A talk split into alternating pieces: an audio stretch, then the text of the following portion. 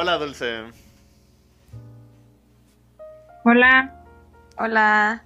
Hola. ¿Ya tienen mucho aquí? Eh, eh, lo normal, Como- lo normal. Como media hora. Perdón.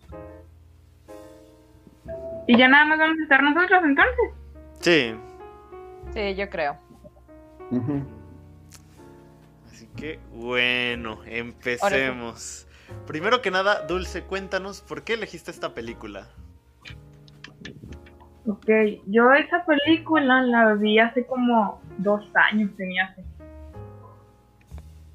Y a mí me impactó mucho esa película, la verdad me, me llegó mucho.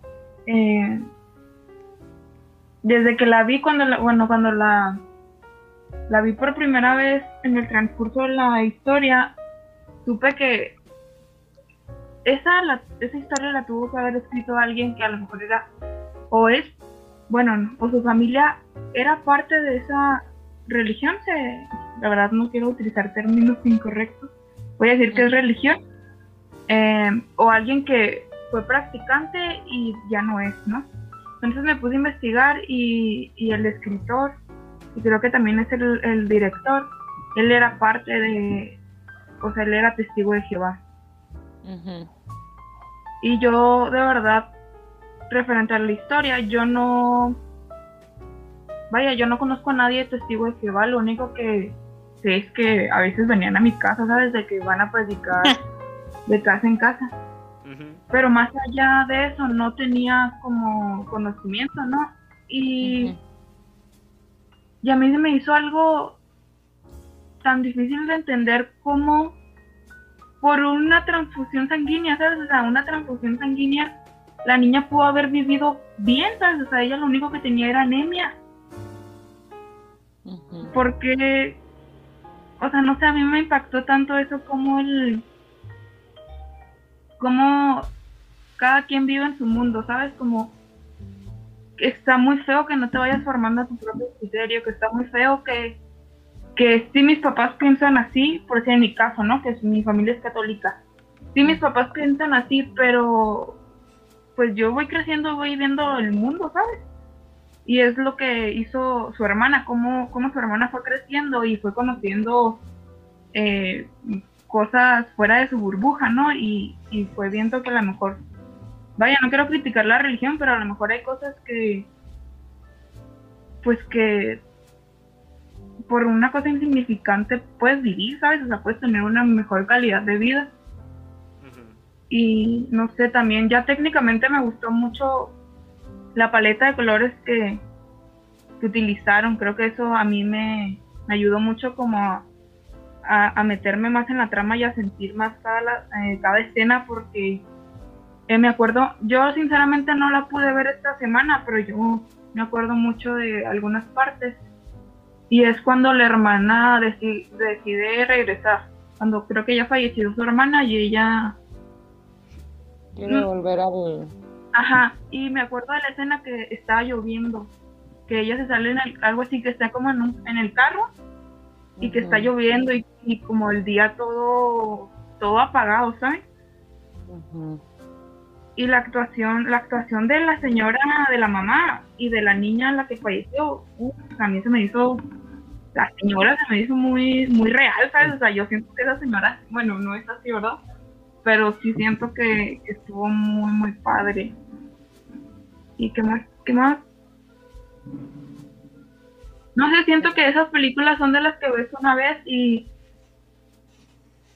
te basta verla una vez, ¿sabes? No, o por lo menos a mí si una película me gusta mucho, no soy de las que las vuelvo a repetir y las vuelvo a repetir en cualquier ocasión, sino que cuando las veo, las veo al 100, ¿sabes? O sea, con una sola este, vista, pero percatándome de todo. Y les digo que eh, me, me llegó mucho esa película y más yo creo por como por la etapa de mi vida que estaba viviendo, que, que estaba como en ese inter de querer tener mi propio criterio y, y, y ya querer ver más allá de lo que mis padres me habían enseñado, ¿no? Mi familia. Y pues nada, sí, sí les gustó. Sí, Ujú. Sí. la verdad sí, mucho. Sí. O sea, fíjate, yo al inicio cuando la empecé a ver dije, ah, no manches, va a ser como una película religiosa. Sí, yo también Pero- creí que iban a pensar eso. Pero de esa que es mal pedo, ¿sabes? O sea, no, como muy pesada, como que así, muy así. Pero luego después dije, ah, ok. Es que está bien padre porque yo sí tengo una amiga que es testigo de Jehová. Y sí se me hace muy curioso porque sí me platicaba dos, tres cosas, pero pues nunca yo tampoco le cuestioné todo. Entonces dije, bueno, es una buena película para comenzar a saber bien qué es esa religión, o sea, qué es lo que ellos piensan y sienten y, y deben de hacer y qué no deben de hacer y así, porque la verdad yo desconocía muchas cosas, sabía creo que las cosas básicas, como de, este, bueno, las transfusiones de sangre que no se las hacen, de que no se perforan ni se tatúan, de que no toman alcohol porque estás como, como destruyendo el templo que Jehová te templo dio y así.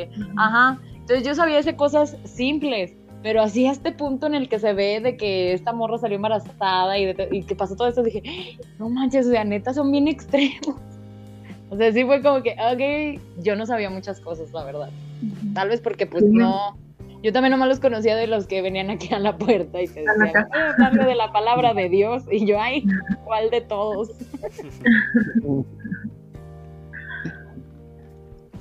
Y también este, ese, ¿no? Esa forma que nos, nos narra, ¿no? O ese, nos muestra ese fundamentalismo, ¿no? A veces esa integración o hasta a veces cómo nos manipula ese grupo religioso, ¿no? A sus creyentes. Y eso, cómo, cómo eso puede tener impacto en, en la vida y hasta ser parte vital, ¿no? Como lo de la transfusión sanguínea, que en verdad es hasta parece una estupidez, ¿no? Decir, oye, pero se puede salvar, ¿por qué no lo hace? Por, solamente por sus creencias, parece, re- uno diría, ridículo, ¿no?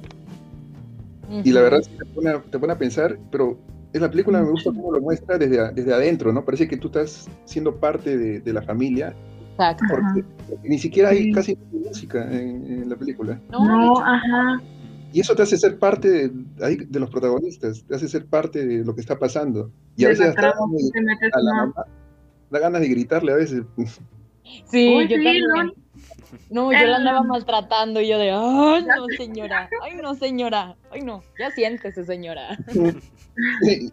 ¿Verdad? A veces, a veces de decir, oye, pero parece que no están razonando, o sea, no, no, no están utilizando el sentido común, ¿no? Claro. Y eso, ¿verdad? Es hasta un poco impotente siendo el espectador, diciendo, pero ¿por qué no hace algo? No, no, no, no hace nada. Y también este, se nota, yo creo que esa forma de narrar personal es porque, como dijo Dulce María, este, sí, Sí. él, ¿no? El director es, este, ha sido, creo, testigo de Sí, él Jehová. era, yo sí leí que era aparte.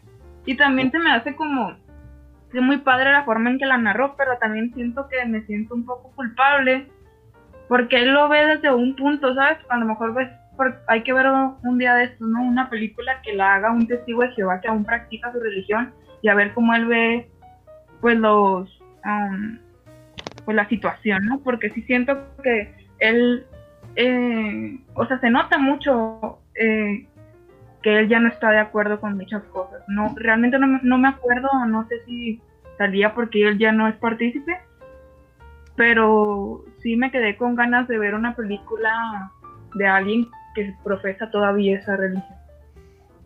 Pero me porque imagino... yo como que... Ah, perdón. No, de- termina. Ah, que les digo que eh, mi familia es católica y yo toda mi vida he, pues de chiquita he estado como en grupos juveniles y así. bueno, de niños y ahora juveniles. Eh, y, y sí hay muchas cosas buenas de la religión y también hay otras pues, no tan buenas, ¿no? Pero sí también, como cuando salió la película de los dos papas. Yo vi esa película y a mí me pareció estupenda. La, mm, ni, te- ni tiraban ni, ni favorecía, ni, ¿cómo se dice? Ni, ni enaltecía la religión y me pareció una película muy objetiva y muy bien llevada a cabo. Y muchas personas como que al cuando sacan este tipo de películas, luego luego se como que se ofenden, que están criticando la religión y que no sé qué. Y este, ya hasta me perdí, no sé ni decía. ¿Para dónde ibas? Ah, que, ajá, que, que también hay otras películas que uno ve como, como creyente, como católico, que dices, no manches, o sea, esto, esto no es real, o sea, tú ya dentro de, de eh, pues de la iglesia y, Sí, o sea, pues va, a cambiar tu perspectiva dependiendo de cómo lo veas. Si tú eres un creyente, lo vas a ver de una manera, y si no eres creyente, pues lo vas a ver de otra manera. Es como todo, si tú estás en una situación, lo vas a ver como una cosa, y alguien que está fuera de tu situación problema lo va a ver como otra cosa. Entonces sí cuestiona, o sea, sí cambia mucho la, perspectiva dependiendo de quiénes sean. De hecho, retomando un poco eso que dijiste, Ah, yo nunca había conocido, bueno, yo nunca he conocido a nadie que sea testigo de Jehová. Tengo amigos católicos, mormones, cristianos, de muchísimas religiones, pero se me hace curioso esto porque al menos a los testigos, los testigos de Jehová son a quienes tenemos como más presentes o que al menos podemos los vemos más seguido por ejemplo, vemos, o cuando llegan a nuestras casas, o los vemos ahí en, en las calles, en las plazas, uh, ofreciéndonos folletos, libros y esas cosas. Pero yo nunca me había puesto a pensar en cómo era su religión, qué tan diferente era, porque eh, también creen en Jesús, como muchos, como los católicos, pero tienen todas estas creencias distintas.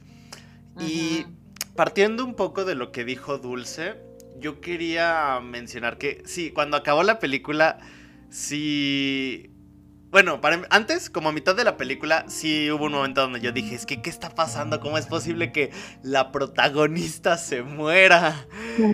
¿Qué acaba de pasar? Pero ya conforme pasa la película, me doy cuenta de que ella no era la protagonista o no existe un protagonista como tal en esta historia. Y otra cosa que medio me gustó, pero al mismo tiempo no, era esto que dijo Dulce, de que la película está narrada a partir del punto de vista del director, que es, que fue testigo de Jehová. Y creo que habría es que se siente más como una crítica, porque al final, ah, yo, mi mamá no la vio conmigo, pero yo sí le dije a mi mamá, es que no entendí cuál era el punto de todo esto. O sea, la religión es mala, el fanatismo religioso es malo, los testigos de Jehová son malos. ¿Cuál es el mensaje que el director quiso decir? Yo tengo una respuesta a eso. Mm, a ver, a ver. es que miren, yo ya había visto, no la vi la película, pero yo la vi que la estaban poniendo para el Festival de Internacional de Cine de Guadalajara, porque ese justo ese año, en el 2017, yo fui y me acuerdo que la promocionaron y ahí estaba el director. Pero yo no la vi porque costaba 45 pesos y yo no traía dinero. Ay, 45 pesos. No manches, esos 45 pesos me iban a salvar de regreso hasta San Juan, ¿sabes? Ah, bueno, así sí, así sí. Ya no podía, o sea, yo no tenía dinero, mis amigas ya no tenían dinero, entonces bueno. El punto es que el, el director es eh, bueno, la verdad, no sé si es estadounidense o algo así, no sé de dónde sea. No, es inglés. ¿Es qué, perdón? Inglés. Ah, bueno, es que porque hablaban, eh, hablaba con cierto acento, pero dice que él se había criado un tiempo en, en, Argentina y que por eso también hablaba español, porque la neta también hablaba español muy bien. Entonces por eso nos dio la explicación, porque era el Festival de Guadalajara. Y el punto de él decía que, que quería mostrar cómo dentro de una congregación religiosa las mujeres nunca escalaban de nivel y siempre estaban como sumisas ante lo que los ancianos en este caso decían. Nunca vimos en la película a una mujer anciana que fuera la sabia o, alguna que diera las charlas, o sea, no era como muy, bueno, hasta ahorita que ya la vi dije, ah, bueno, sí es cierto, tiene un punto, y que a lo mejor que podían aspirar en este tipo de religión, porque ni siquiera estudiar, o sea, era como que le tienes que dar más prioridad tú como mujer a, a o sea, a casarte con un hermano que a estudiar alguna profesión. Porque es mejor o es mejor visto dentro de nuestra congregación que te cases con uno que sea de la misma religión y que sea alguien pudiente, que sea, digo pudiente en el sentido de, de, la misma congregación. Por ejemplo, este, el Steven, sí se llamaba así, ¿verdad? Sí. Cuando estaba como cortejando a esta chava Alex, su mamá le dijo como de él es muy adecuado. sea, él estaría muy bien, él, él nos, o sea, como diciendo, él sí nos va a ver bien, o sea, todos los de la religión, no todos los de la congregación, nos van a ver bien tú te llegas a casar con él, porque pues, él es un nivel alto, él es como muy importante dentro de este, de este distrito de testigos de Jehová y así. Entonces, ese era lo que nos dijo, bueno, lo que dijo el director en ese momento, que, que, él era su intención de dar a entender, de que en parte era porque influyó mucho en su vida, de que sí es cierto, cuando él, él se empezó a desapegar de la religión, cuando empezó la universidad. Entonces, eh, que su mamá, eh, dijo algo así de que su mamá se había unido al, a los testigos de, de, Jehová, de Jehová porque su papá, ella se había casado con, con su papá, bueno, con su papá postizo, pues su padrastro, y él era testigo de Jehová. Entonces ella se hizo la religión y pues por ende también el, este chavo, y él creció con eso, pero él, ellos eran, no me acuerdo, eran creo católicos o no sé qué dijo, o cristianos, no sé. Pero el chiste es que sí dijo que hubo como que un impacto muy canijo en su vida, porque fue como de, de repente tener todas estas cosas, ahora tengo un chico de limitaciones que es como que, ay, güey, no celebraban sus cumpleaños, ya también me acuerdo de eso, no celebran los cumpleaños, no nada de que tenga que ver con las cosas de medicina, o sea, por ejemplo, las transfusiones, las, las, las vacunas, este, era de no tomar alcohol, no comer un cierto tipo de carne, creo que no comen cerdo nada más, todo lo demás sí, pero creo que no comen cerdo este, no pueden salir a partir de las 11 de la noche, así, cosas así, dice, entonces sí fue como muy limitante mi vida y yo veía que a mi mamá en ese momento en el que nosotros entramos, mi mamá estaba, era maestra de una universidad, entonces cuando entra aquí era como de ya no vas a hacer nada, a lo que te vas a dedicar es a la congregación y es todo lo que vas a hacer a partir de ahora. Entonces yo creo que él era lo que quería exponer en ese sentido porque a lo que también decía, él había crecido con muchos, o sea, con muchas mujeres, después sus tías también se volvieron testigos de Jehová y lo veía todos y era como que, o sea, ¿qué pedo? ¿Qué está pasando? Y veía que todos eran como de, así aspirabas a mucho como mujer siendo testigo de Jehová, pues no ibas a alcanzar nada. Entonces, por eso cuando dijiste, no, no entiendo el punto, yo de, ay, ya me acordé, yo ya había visto esa película. Bueno, no la vi, hasta ahorita ya tuve la oportunidad de verla pero sí la vi que estaba posteada en el Festival de Cine de ahí de Guadalajara. Y sí me llamó la atención, la verdad, por, por la, lo que dijo el director ahí, pero pues ya no tenía dinero, si no, si lo hubiera visto. Wow. O sea, creo que, creo que ese punto de vista yo... No lo viste. No lo vi tal cual. O sea, sí hubo un momento donde sí pensé, hmm, porque creo que también no es solamente de los testigos eh, de los testigos de Jehová, creo que Ah, no, claro que no. Muchas religiones definitivamente siguen delegando a la mujer a, tareas domésticas, a tareas muy muy O sea, la hacen menos. Mismo. ¿Manda? El catolicismo mismo, digo. Ajá, el catolicismo mismo. Uh, por ejemplo, los mormones, los menonitas, ¿Los menonitas son una religión? La verdad, no sé. Son mormones ellos. Ajá, bueno. Sí. Bueno. Ah, y creo que se, ve, se ven muchísimas religiones como la mujer queda relegada a un segundo plano o simplemente dicen que la mujer es solo, es solo para procrear, tener hijos y ocuparse de la familia. Y por lo mismo, bueno, es que la verdad yo no sé mucho de religión porque Ay, no sé, siempre he tenido, siempre he tomado tanto de distintas religiones que nunca he seguido al pie de la letra una. Por ejemplo, hay una duda que tengo. Ah, en el caso de la religión católica, generalmente una mujer, ¿a qué puede llegar a ser? Una monja, pero ¿qué más? Nada, a la, a la, creo que el rango más alto yo creo que podría ser la madre superiora de algún convento. Exacto. Pero de ahí de ahí en más, ya, nada. Por ejemplo, en el caso de la religión católica, una mujer no puede aspirar a algo muy grande porque la misma religión, o, al menos, o como decías tú, los mismos altos mandos no la dejan. Y ellos se siguen pasando toda esta toda esta tradicionalización, tradicionalismo, no sé si está bien dicho esa palabra, pero se siguen pasando todo, toda, toda esta información de generación en generación y... Porque también, bueno, eso creo que ya es cuestión de cada quien, pero creo que también las mismas religiones tendrían que estarse... um, ah, eh, no quiero decir evolucionando, sino...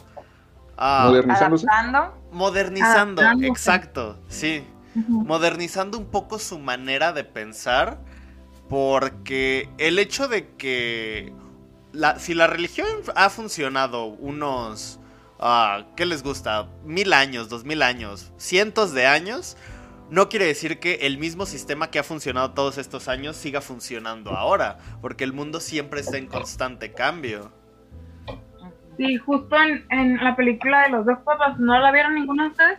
Sí, No, sí. no Sí, sí, visto. Eso te- eh, me gustó también que, que, que tocaban esos temas, que ponían como entrevistas de, de personas y decían eso, o sea, que la religión se tiene que ir adecuando a la manera de pensar de la sociedad, que no, que por eso han perdido muchos creyentes, bueno, como muchos Ah. seguidores, porque pues porque ya uno piensa diferente que hace muchos años, ¿no? Y, y, y no quiere decir que esté mal. Es que yo creo, es que yo creo que es como todo, todo se tiene que ir adaptando a las situaciones que se vayan presentando, o sea, todo va a tener que ir evolucionando. Y yo creo que la religión sí ha sido un punto, mm, o sea, ¿cómo decirlo? Es un punto clave para el desarrollo de cualquier parte de la historia, de cualquier parte del mundo. Porque, por ejemplo, eh, hablando de pues, antes de la conquista, o sea, había una religión aquí tal cual que creían en varios aztecas y les funcionó. Y si se fijan, en todos, todas las, las, ¿cómo decirle? Como todas las ciudades del mundo les ha funcionado seguir un tipo de religión, que la de cada quien, ¿verdad? Pero les ha funcionado muy bien. Que decir de que también, por ejemplo, pues el catolicismo yo creo que es la que abunda más, ¿no? Yo creo que a nivel mundial el catolicismo es el más, es la más, como, ¿cómo se, cómo se, cómo se debe de decir? La más seguida, la más profesada, ¿no? Sé Profesada, sí. Pues sí. Y por eso también el Vaticano tiene un chingo de varo, la neta. Porque también aplicaron unas leyes que era como que... mm, era lo que yo les decía el otro día, que eh, el lugar de donde de yo soy, o sea, de aquí de San Juan, a nivel, a nivel mundial, o sea, imagínense el impacto de eso, porque la ciudad somos fácil, yo creo que somos poquitos, pues, me refiero. Somos, yo creo, co- como unos 50 mil habitantes aquí en San Juan. Ah, Y para no hacer va. la ciudad, sí, para hacer la ciudad a nivel mundial que más dinero le da al Vaticano, imagínense cómo está impregnada la religión aquí, en este pueblo, pues, porque es una ciudad chiquita, pero le decimos pueblito, pero es una ciudad chiquita, ¿La ciudad mundial que más dinero le da al Vaticano? efectivamente. ¿Pero en dónde Wow. vives? ¿En San Juan de los Lagos, en Jalisco. ¿En serio? O sea, todavía más que la Basílica ¿no de Guadalupe. ¿Mandé? ¿Hay una iglesia famosa ahí o algo? Sí. De hecho, es la segunda a nivel nacional mayor visitada después de la Virgen de Guadalupe, es la Virgen de San Juan. Ah, San Juan de los Lagos, ¿verdad? Sí, sí. Sí, viene muchísima gente, muchi o sea, una exageración. Yo creo que fácil sí venimos siendo unos 150 mil personas cuando vienen de fuera. Ahí es a, donde la gente se va de rodillas, ¿no? Sí, Ok. sí. Ay, a todos lados están de rodillas. Bueno, sí. Sí, sí, sí. Y entra, en- entra una cantidad exagerada de dinero y no sé, yo creo que un 80% del dinero que entra se va al Vaticano. Fácil. O sea, pero es una magnitud de dinero como para que también aquí la gente haya hecho negocio con muchas cosas, ¿sabes? Y viven bien todo el resto del año con tener solamente dos fiestas al año y viven re bien todo el tiempo y lo demás lo dan para, para la iglesia. Y es como que, güey, dan un chingo de vano, neta, dan un chingo de dinero al Vaticano, un chingo de dinero. Ujú. Entonces, imagínate también el poder que tiene aquí la iglesia. O sea, está bien cabroncísimo. Por eso yo creo que también eso sí está bien, pues muy arraigado. Y ahorita que decía de esto de irte adaptando, yo creo que también en parte el que, eh, ah, o sea, aunque la iglesia se adapte, o sea, la religión pues se adapte a la situación actual, yo creo que ya no es igual, o sea, ya vas a tener que pensarle muy bien en cómo llegar a la población más joven, porque creo que ahorita en estadísticas eh, la población joven tiende a ser más como más reflexiva, como más crítica, como más cuestionante, o sea, siempre está viendo, ¿y por qué esto? ¿Y por qué aquello? O sea, estadísticamente hablando ahorita pasa más. Entonces me gustó una frase que dice esta chava cuando está Lisa, ¿cómo se Bueno, no me acuerdo, la hermana, que dice cuando llega que arreglar las cosas, que dice, mamá, es que yo leo cosas en internet. Y yo me quedé que, ¿a poco no, no ni siquiera revisan nada? O sea, nada del mundo exterior o qué onda. Y dice, y yo veo cómo nos critica la gente de las cosas que hacemos y nos tachan de locos y de que no sé qué, que la chingada. Y yo dije, pues sí, en parte sí, porque muchas cosas sí dice, o sea, sí dices como que, güey, ¿qué pedo con estos compas? Yo no tengo ningún conflicto, digo, pues a fin de cuentas a mí que verdad, pero si digo, no manches, si se está muriendo tu hija, neta, no, no manches, ¿a poco vale más o tiene más peso este pedo que seguirla teniendo contigo? Yo sé que su idea es de que van a, estar como en un nuevo sistema, ¿no? Como en un, en un plano terrenal en el que van a ser plenos y no sé qué onda. Y por eso la mamá yo siento que no le dolió tanto porque dijo, ya se me murió, pero nos vamos a ver en el nuevo sistema, en este plano terrenal y así. Y yo me quedé como de, güey, o sea, eh, y el, el, impacto que tiene esa religión en su mente de decir, no hay pedo que mi hija se me haya muerto ahorita porque luego la voy a ver cuando yo muera también y, va, y pase a ese plano terrenal dije, no manches, es que no manches. Por eso la dejaste morir. O sea, nada. Ay, no, es que no pude, neta, muchas veces. Sí, era como de no, señora. ¿no? ¿Mande? Y hay una especie, una especie, de fanatismo ya que ya no responde a los razones. Sí, sí.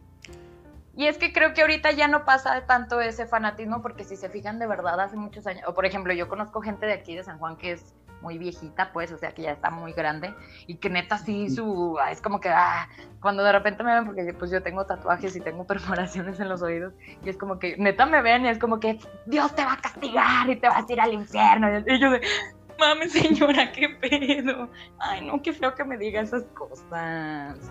O fíjense que me acordé mucho de esta parte porque cuando, cuando dicen cuando dicen que eh, excomulgaron a, la hermana, eh, ya ves que hay como dos viejitas platicando.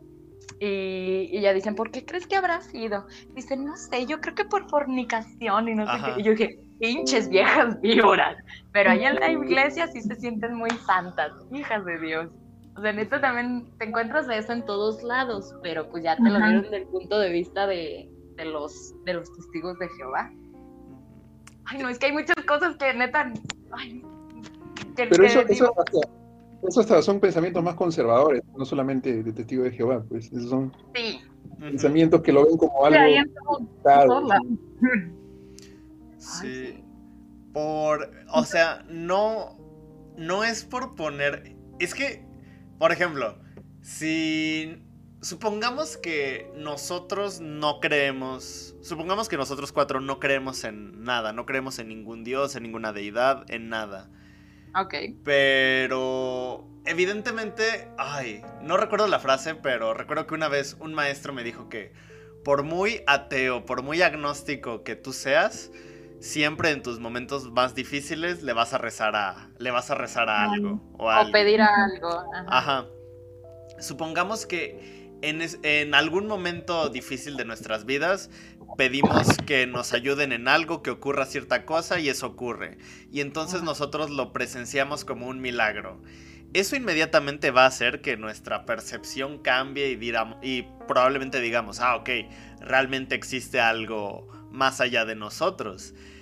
Y dependiendo de la magnitud que haya sido pues ese milagro que se presentó ante nosotros, pues sería la forma en la que nosotros empezamos a ver las cosas.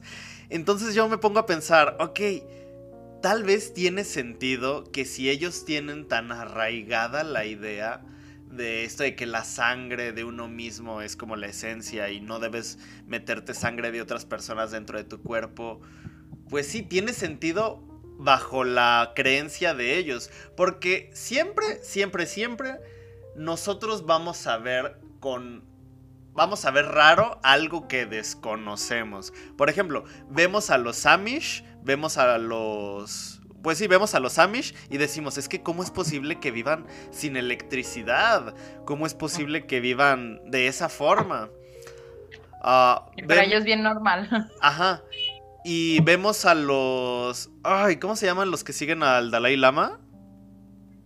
Uh, no sé, ¿budas? ¿Budistas? ¿Sí es budistas? Bueno, ah, es que yo solamente sé que Richard Gere es de, es de esa mm. religión. Creo que sí es el budismo. Ajá. Y vemos a los budistas y decimos, ¿cómo es posible que vivan sin bienes materiales y hagan estos votos de silencio y hagan estas cosas? De la misma forma como, pues, no es religión, pero muchos de otros países dicen, ¿cómo es posible que en México veneren a la muerte? ¿Qué están haciendo? No. Cosas así. Y pues hasta cierto punto yo pienso, bueno, es parte de la cultura. Digo, ya para no irnos a algo tan alejado, eh, es lo que pasa con nuestras familias. Por ejemplo, con mi abuelita, siempre cuando nos juntamos toda la familia a comer, mi abuelita siempre le dice a mis tías o así, no, tú ve a servirle a tu marido, tú atiéndelo. Pero tampoco es como que tú le digas, oye abuelita, no, ya no estamos en época para que, en épocas para que tú digas esas cosas, no. Simplemente es como de, pues es el pensamiento que ella tiene por su época, pero pues creo que lo, si es un pensamiento erróneo, creo que lo que deberíamos hacer, más allá de corregir a esas personas, sería pues no seguir con ese tipo de pensamiento. Sí, pero yo, o sea, es que también sí influye mucho como la época en la que te desarrollas, ¿no?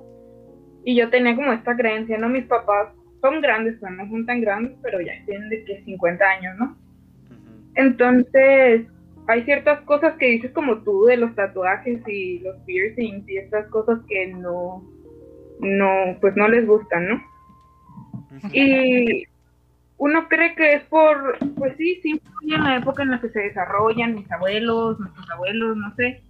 Pero un día yo entré a una charla que hablaba sobre como la violencia de la mujer y todos estos asociaciones que hay en Latinoamérica y había una señora de 80 años. Era una activista de 80 años. Y la señora decía que desde que estaba chica ella como que fue activista, era francesa, ¿no? Y que ella eh, inició en su país y después cuando llegó a Latinoamérica, pues como que desde muy joven empezó a luchar a, favor de los derechos de la mujer. Pero la señora tenía 80 años y tú aquí es cuando dices, es que no es en la época en la que te desarrollas, ¿sabes? O sea, está muy raro porque... También es como el contexto y las condiciones. Pues sí, también pero también siento que es, tus, ganas de investigar y es tus ganas de salirte de tu burbuja porque yo sigo conociendo a gente de mi edad que sigue teniendo esos pensamientos y yo siento que ya no es cuestión de que así me educaron, es cuestión de que tú te pongas a pensar y ver más allá de tus de tu contexto. Entonces, pues sí se influye mucho en la época, pero yo creo que está en sí sea, está en ti el querer cambiar o el ser súper cómodo y quedarte con lo que te enseñaron. Me voy a desviar a lo mejor un poquito del tema, pero sí es cierto lo que decía de que influye mucho el, contexto y las circunstancias, porque no sé si en algún momento han leído o han escuchado de Virginia Woolf. Sí, sí. Y, y, me acuerdo mucho que ella mencionaba en un libro que se llama Una habitación propia, que ella era, ella era como de la alta sociedad, pues. O sea, ella era como pudiente. Entonces, ella sí pudo estudiar y ella sí pudo escribir y ella sí pudo como poner en, en papel pensamientos que ella tenía. Y decía mucho esto de que yo sé que cualquier hombre que no tenga los recursos que yo tengo, quiere escribir algo en papel que sea bueno, lo va a hacer sin necesidad de, de dinero ni de nada. O sea, puede pegar y lo va a hacer. Pero una como mujer, tienes buenos pensamientos y todo, pero si no tienes dinero como yo en este caso, no puedes hacer muchas cosas. Entonces sí, sí también depende mucho de ese contexto y de esa circunstancia. Yo sé que ahorita también la situación ya está totalmente diferente. Digo, ahorita sí el contexto es de que con la facilidad de redes sociales puedes hacer lo que tú quieras, ¿sabes? O sea, puedes empezar algo en Twitter y yo te aseguro que si gente te sigue ya, ya pegaste. Pero me refiero a ese tiempo porque es 1800 y tantos, o sea, de que ella decía, yo si no tuviera esta oportunidad de recursos, yo no puedo plasmar mi pensamiento en papel para que lo lean las demás personas, o yo no puedo predicar ciertas cosas. Y que, bueno, ahorita si ya nos vamos también al pedo de la religión, pues también ese tipo de cosas siempre la hacían los hombres, como la, la predicar la religión. De hecho, estaba viendo que hasta hace no sé cuánto tiempo, es que también investigué algunas cosas de, de los testigos de Jehová.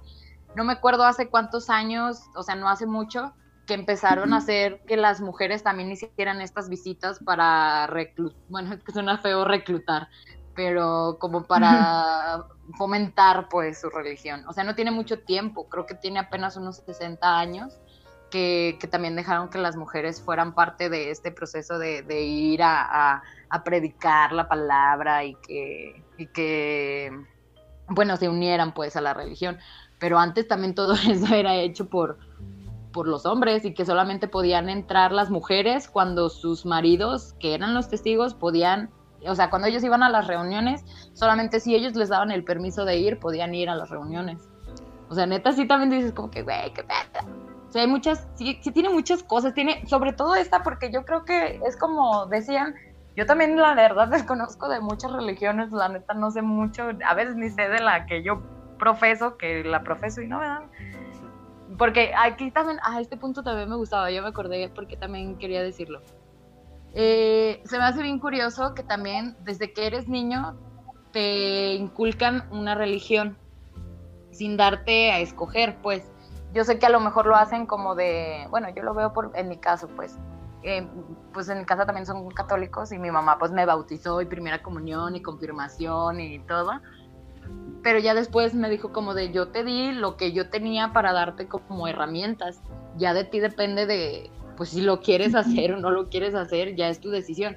Pero yo lo voy a hacer porque a mí me parece como madre lo correcto dejarte una religión.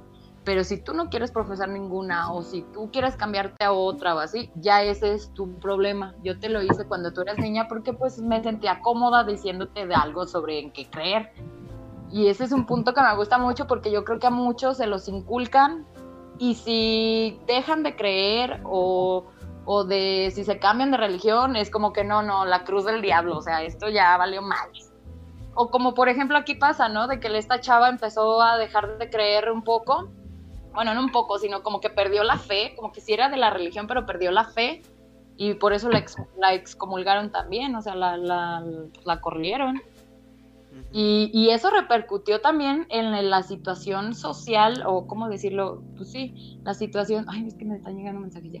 Eh, eso repercutió también como en la situación de, de, como, pues sí, no sé si social o como jerarqui, jerárquica, o no sé cómo decirlo, dentro de esa congregación. Porque, o sea, después también no sé, es que sí pasaron muchas cosas ahí que yo dije, o sea, para que ella volviera, le empezaron a decir como que no le tienes que hablar, porque tiene que aprender de su error, yo, o sea, y sabiendo que la morra estaba embarazada y que estaba sola y así, y era como, no, es que porque no sé qué, o sea, también ese punto de como, no, ella se lo buscó, ella tiene que aprender y solamente si aprende de ese error puede regresar. Y es como, no. Ay, no, es que también los ancianos me cayeron tan mal. Fíjate que con eso que dijiste, bueno, con lo primero que dijiste de que uh, nos inculcan una religión cuando estamos chiquitos y que deberíamos elegir, o sea, yo pienso que eso estaría muy bien, pero sería muy complicado porque imagínate, yo como niño, o sea, yo elijo mi propia religión, pero es totalmente distinta a la que mis padres profesan. Uh -huh. Pero pues me tengo que criar en la casa con ellos. Entonces, ¿cómo sería para ellos y para mí vivir en un lugar donde nuestras creencias son distintas? Yo creo que iba de, de, de, de, crianzas, ¿sabes? O sea, porque no estoy diciendo que de niño te van a poner a escoger, que no estaría mal, porque hasta cierto punto tiene cierto tipo de congruencia de que si tú de niño investigas y conoces y todo, y tú quieres elegir algo más, qué chingón. Yo la neta, yo creo que de yo de morra no hubiera investigado ni madres, la, la verdad, o sea, me valen madres todas las religiones.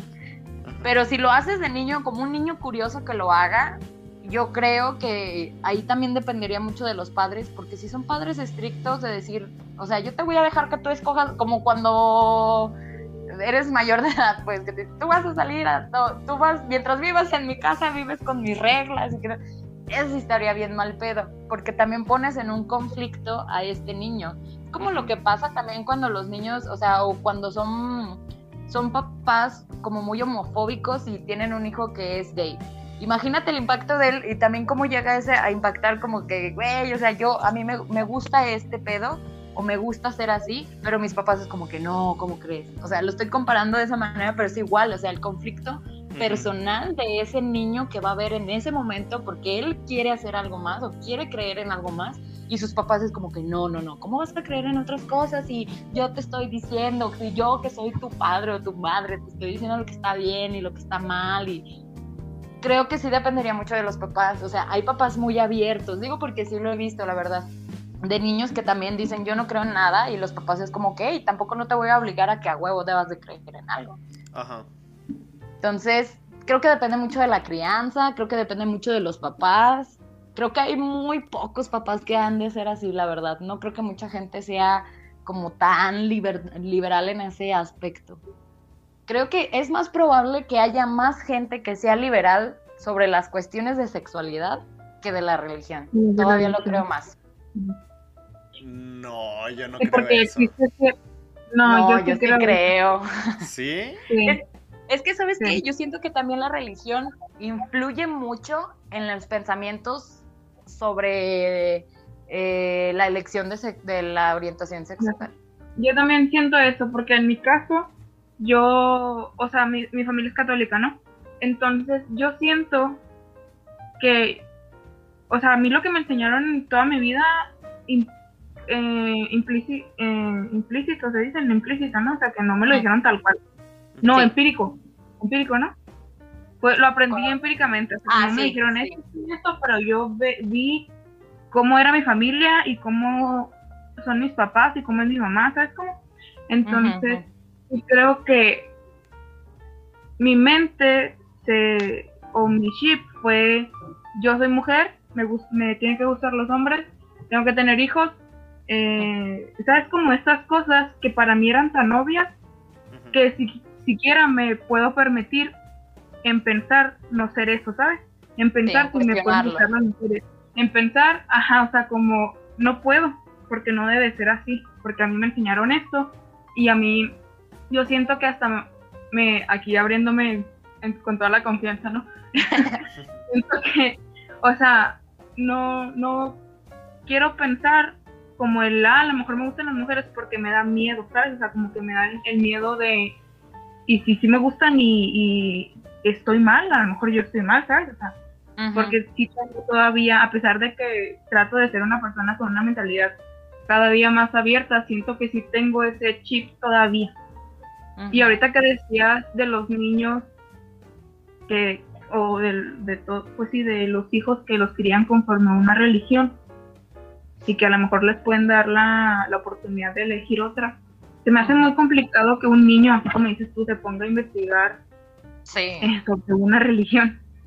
Yo la verdad también lo veo muy poco probable, pero, puede llegar a pasar. Sí, sí, porque hay niños muy, muy, curiosos. Sí. muy curiosos. Pero eh, yo, o sea, yo yo puedo decir que creo en Dios todavía, yo sí creo que existe un Dios, pero yo ya no sigo, ya no estoy de acuerdo con muchas cosas de la religión católica, ¿sabes?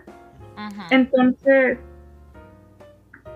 pero a pesar de que yo ya no estoy de acuerdo y ya no sigo muchas cosas, yo no cambiaría en la forma que me educaron mis papás en base a esta religión. Porque desde que yo estoy, o sea, como desde que estoy el catecismo y luego los grupos juveniles, adolescentes y luego los juveniles, me siento que se me hicieron vivir mi vida en una forma muy tranquila y, como estar consciente en la etapa en la que estoy viviendo y no adelantarme nada, ¿sabes? O sea, como el, el, no hacer cosas malas, se podría decir, ¿no? O sea, como el como el tener esa tranquilidad. Siento que sí, ahorita que dices que hay más, eh, que la gente es más abierta en las cosas de la homosexualidad que en los de que en la religión. Ajá, siento que sí hay hay un cierto temor todavía en eso, en el eh, si digo que soy atea, pero y luego si me pasa algo y si sí existe Dios y cuando me muera, ¿sabes? O sea, sí, también puede llegar.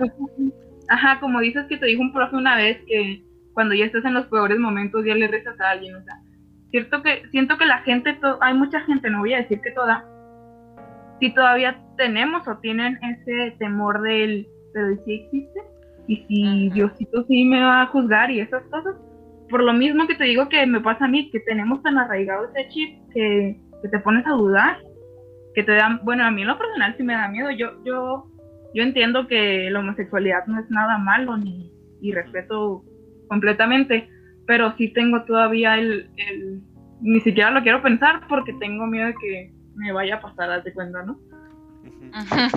que lo pruebes si te guste y valgas a la que te critiquen y que te juzguen y que te descomulguen y que todo. De hecho, justo eso era lo que quería comentar. Ya ves que, bueno, primero quiero decir esto y luego les quiero hacer una pregunta. Ah, yo sí creo definitivamente que haya más gente con esta libertad en cuanto a religión que en cuanto a sexualidad. Porque, y viéndolo desde un punto sociológico, a pesar de que no soy sociólogo, uh, por ejemplo, la sexualidad la gente lo sigue viendo como algo natural. O sea, es que yo la, yo, la gente sigue diciendo, no, es que cómo es posible que hayan hombres con hombres, mujeres con mujeres, que alguien se quiera cambiar de sexo. ¿Cómo es posible? Eso no es natural. ¿Cómo pueden tener hijos? ¿Cómo prosperará la especie? Eso es lo que piensa la gente. Y por lo mismo se tiene se sigue teniendo este pensamiento. En cambio, la religión no es algo natural porque es algo que creamos los mismos humanos y es una forma de pensar. Entonces yo creo que la gente puede ser un poco más suave. No, tal vez suave no es la palabra, pero no encuentro otro sinónimo. Puede ser un poco más suave respecto a la forma en la que piensan los demás, a la forma, lo natural que ya tienen arraigados ellos. Porque digo, y eso es algo que yo he escuchado, por ejemplo, hace unos meses estuve escuchando algo como lo que dijo Dulce de un señor que mencionó, no, es que yo no me quiero hacer un examen de, de la próstata porque ¿qué va a pasar si me gusta y si me vuelvo joto? Y decía, no manches, o sea, no porque te guste eso te vas a volver gay, o sea, tampoco hay que exagerar. Ajá, pero para él, él, él sí tenía este pensamiento y yo dije, ah, o sea, no es tan sencillo decir, ay, me gusta que me metan cosas ahí, ah, soy gay. Ay, me gusta besar mujeres, ay, soy lesbiana. Pero, sin embargo, la gente sigue teniendo como este pensamiento de que es tal, algo tan antinatural que por lo mismo de que es algo que ya está establecido en la biología, pueden decir, no, esto va en contra de la naturaleza. Pero en cambio la religión es simplemente, ah, pues es lo que yo creo, es lo que creen los demás. Si esta persona cree en, otras cosas, pues es su vida. O sea, a fin de cuentas a mí no me afecta si esta persona... Oh, ok, sí, acá... Oh, no más, se me acaba de ocurrir otro ejemplo. Supongamos, con... Ah, es que de repente llego a muchos puntos. Supongamos, la gente ah, siempre, se está, siempre está diciendo esto de no, es que... Ah, ay, es que no sé cómo aterrizarlo en palabras. Bueno, voy a intentar decirlo, a ver si llega. Sí. La gente tiene un montón de religiones distintas. Y aunque tengan la misma religión, existen interpretaciones diferentes. Sin embargo, cuando ven que alguien tiene una religión distinta, ¿qué es lo primero que dicen? Pues es su vida. Allá él. Allá él si no cree en Dios, se va a ir al infierno. Cosas así. Sin embargo, ¿qué pasa cuando de repente vemos personas cruzándose con un homosexual? ¿Qué es lo que dicen? No, es que eso es, antinatural. No, deberían prohibirlos. ¿Qué le van a enseñar a nuestros hijos? Yo, o sea, al menos yo nunca he visto que alguien se queje de que le enseñen una religión a sus hijos, pero sí se quejan de que sus hijos convivan con homosexuales y esas cosas. Por eso yo creo que es más más factible que la gente tenga más libertad respecto a religión que a la sexualidad. Digo, evidentemente las cosas, la- ambas cosas están mal. Está mal como ah, prohibir ambas cosas, pero pues ya es el pensamiento de cada uno. Pero la, la religión toma como base a veces ¿no? esos argumentos o ideas conservadoras. pues, que- Sí, Yo creo que van de la mano. sí, sí, mu- muchas veces. Ay, Es que utiliza esas imagínate. ideas y le refuerza y, y digamos que mayormente son esas personas que son conservadoras son mayormente religiosas entonces este, como que Ujú. complementan o, o comparten las mismas ideas Ujú. sí. Sí, de hecho te iba a decir porque, o sea, si tomas el punto de partir de lo natural, Ujú. pues de hecho lo natural solamente es eh, pues tener sexo tal cual, o sea, y lo ves en perros, o sea, lo ves en perros, lo ves en gatos, lo ves en tortugas, lo ves en animales, o sea, y es natural. ¿Tú crees que ellos van a decir, ay, sí, me gusta que... eh, Me gusta andar también con otro perro, o me gusta ahora andar con tres perras. Pues no, o sea, es natural también el hecho de solamente, como, pues no sé, o sea, no sé cómo explicarlo, o sea, es natural el simplemente expresarse amor. De hecho, eso que acabas de mencionar también está muy chido porque, digo, no sé, no sé si ustedes, pero yo he visto, por ejemplo, aparearse a un perro y a un gato. Sí. Ajá. Por ejemplo, sé, o intentando Oigan, aparear. ¿saben qué dijeron otra vez? Que bueno, cuando- intentando aparearse. Sí. Ah, Pues cuando las gatas tienen relación, o sea, cuando sí se aparean con un gato, que, que son como, como si fueran espinas, o sea, a ellas les duele. ajá. Pero más Sí. bien es porque cuando, o sea, el, el, el, el del gato, ¿no? Les duele, no porque tengan algo ahí ellas. O sea, sí, o sea, el, pero qué fío, ¿no? O sea, uno piensa que es placentero para, pues para... Ah, no, pobrecitos. Pobrecitos también. de los de las gatas, la verdad, son las que más le Sí, pierden. yo. Ajá. Bueno, pero luego Ajá. Y ve, por ejemplo, tenemos la cruza entre un caballo y un burro y sale una mula. Ajá. ¿O era un caballo y una mula y sale un burro?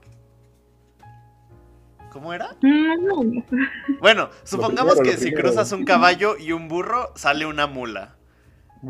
O sea, pues, como, como dice Jesse, es algo natural que entre, que entre distintos animales se apareen.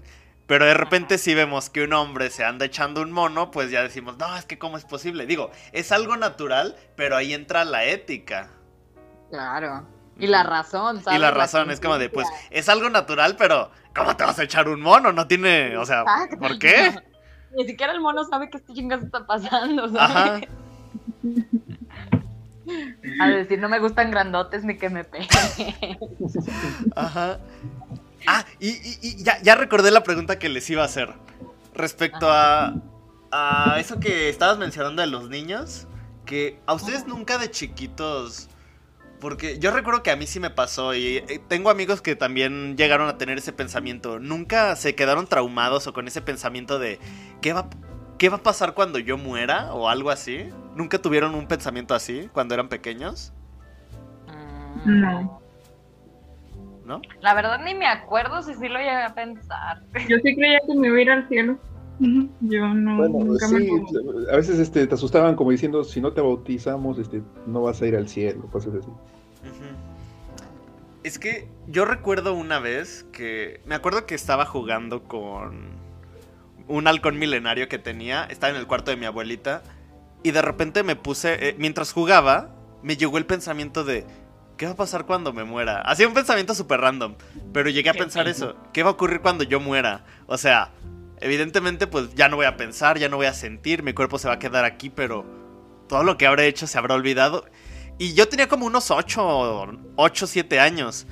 Me acuerdo que en ese momento guardé mi halcón milenario, me fui a acostar y dije, no, no quiero pensar esto, pero seguí pensando eso semanas tras semanas tras semanas.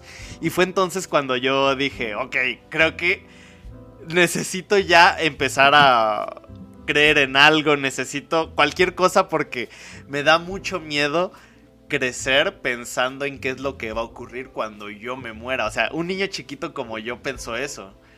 Y es entonces y es entonces cuando de ahí nace mi necesidad por encontrar cualquier vía de escape. Y es, y es ahí cuando encontramos la religión. Es como, la religión es una vía de escape, es algo que nos ayuda a, hacer más llevadera la vida. Porque muchas veces la gente dice, no, es que la religión no te sirve para nada. Pero a fin de cuentas solamente, o sea, te va a ayudar para buscarle explicaciones a las cosas o para sentirte mejor. Sentirte, ándale, sentirte más tranquilo. De hecho, creo que de todo te puedes llevar algo y yo creo que de todas las religiones. Por ejemplo, este, eso de, de eh, o sea, yo lo, yo lo vi triste, pero lo vi como muy objetivo, de cuando en la película la, la mamá se despide de su hija diciendo que va a encontrarla en un plano terrenal. O sea, si lo ves del lado objetivo, es llevadero dentro de su religión y que es algo que te inculca esa religión, eh, religión, que es como, como no angustiarte, ¿sabes? O sea, como decir, ya no voy a sufrir, no voy a estar sufriendo por esto, ya no, no le voy a dar más vueltas al asunto, no voy a andar cuestionándome por qué, qué, por qué pasó, qué hice mal, qué esto, sino que simplemente ella se queda tranquila sabiendo que, o sea, bueno, pensando que en, en, cuando ella fallezca la va a encontrar de nuevo en este otro plano. Entonces, eso es lo positivo que te puedes, bueno, yo me llevé eso positivo de esa religión, porque se le vio mucha tranquilidad, o sea, le sufrió más la hermana, o sea, la hermana se veía más decaída, más sufrida, por eso quiso volver, por Entonces, dentro de todas las religiones, pues te puedes llevar algo, algo bueno, ¿sabes? O sea, algo, algo que te quede bien. Y yo creo que por eso la gente sigue siendo pues religiosa, porque independientemente de las cosas que hagas o que, o que te, ¿cómo decir?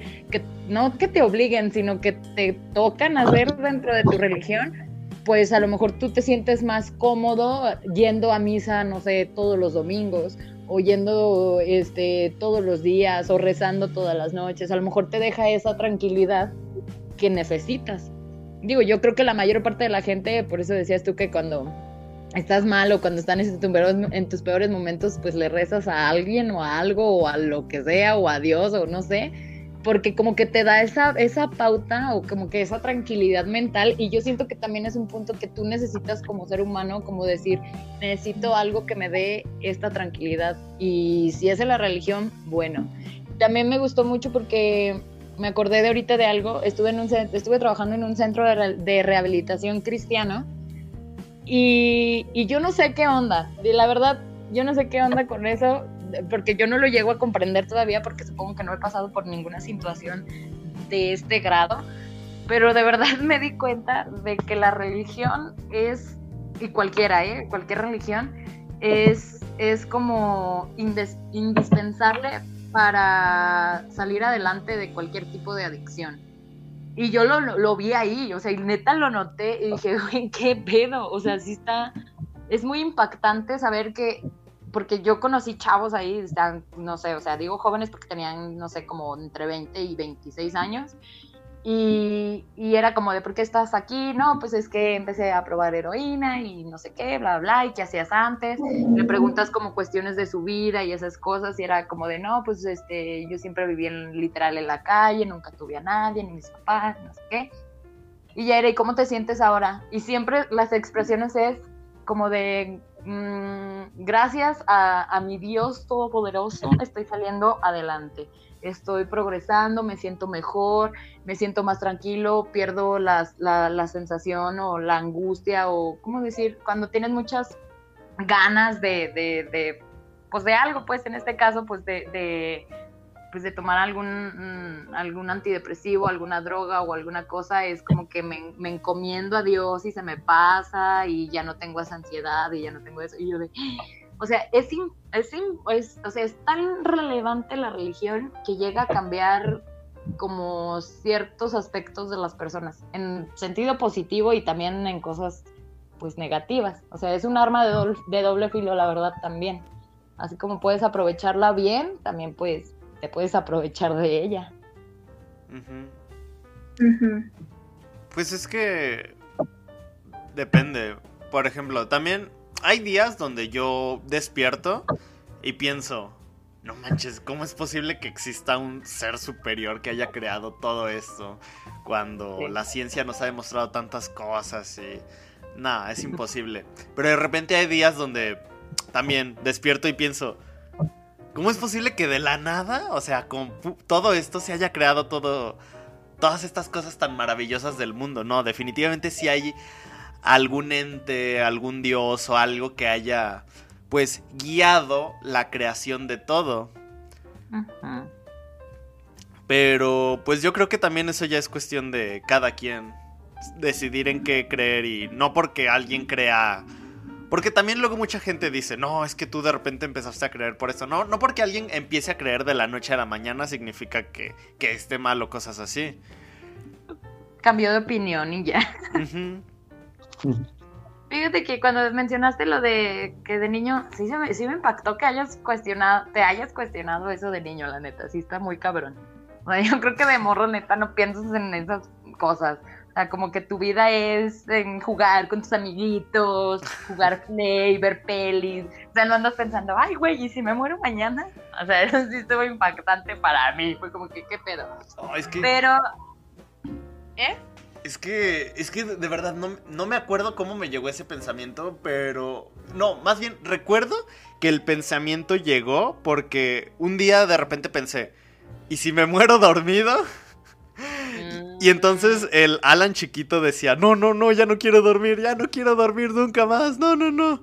Imagínate, te vas a dormir y ya no te levantas. Ajá, y ya después de un tiempo, pasó un tiempo y ya se me, se me pasó ese miedo y luego dije, ah, pero entonces ¿qué va a pasar cuando yo muera? Y estuve así varios años pensando, no, es que cuando me muera va a pasar esto, no, ¿qué voy a hacer? No, es tan extraño. Y así. Pero es que, ay, no sé, creo que cuando uno va creciendo... Porque incluso yo hasta el día de hoy, de hecho, por ejemplo, ah, en estos días estuve súper enfermo del estómago. Es de esas veces donde estás tan enfermo que lo único que piensas es, ay, seguramente ya me morí.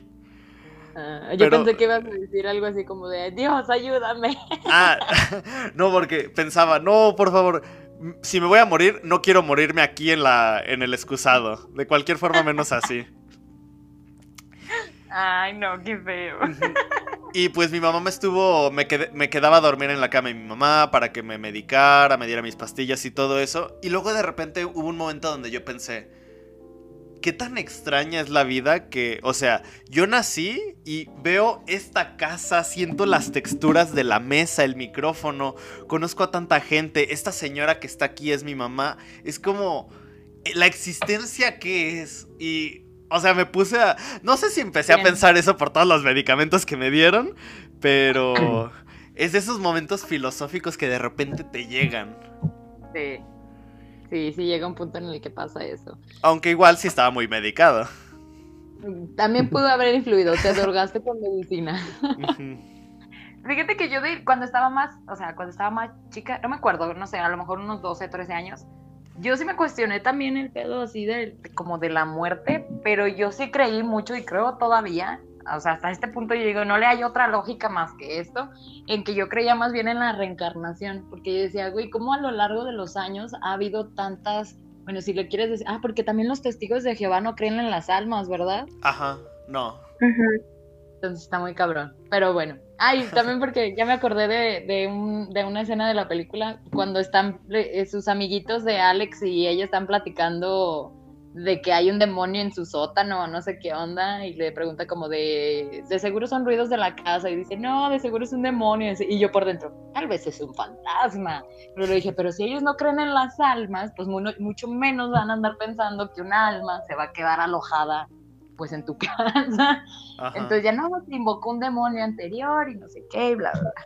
Y bueno, me acordé de eso. Y a lo que iba de aquí de las almas es que yo creía mucho en la reencarnación, porque decía, neta, ¿cómo puede ser posible que hayan sido tantas almas a través del tiempo y que todas sean diferentes, ¿sabes? O sea, se me hacía como muy impactante. Entonces yo decía, yo sí creo que a lo mejor mueres y naces en otra persona, a lo mejor en otro país, en otro estado, en otro, no sé, entonces yo sí creía más bien en eso y creo que hasta ahorita todavía, porque no hay otra lógica para mi gusto, no hay otra lógica, o sea, pues sí, más lógica, básicamente, que, que me explique a mí eso.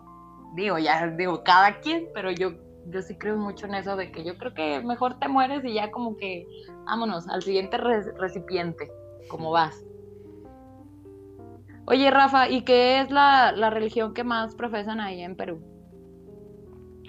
Bueno, acá en Perú es este el catolicismo Incluso hablando eso de, de, la religión, digamos, a nivel de, de, los gobiernos, ¿no? Digamos que acá hay un curso que yo llevaba que se llama religión, pero en verdad era el curso de catolicismo.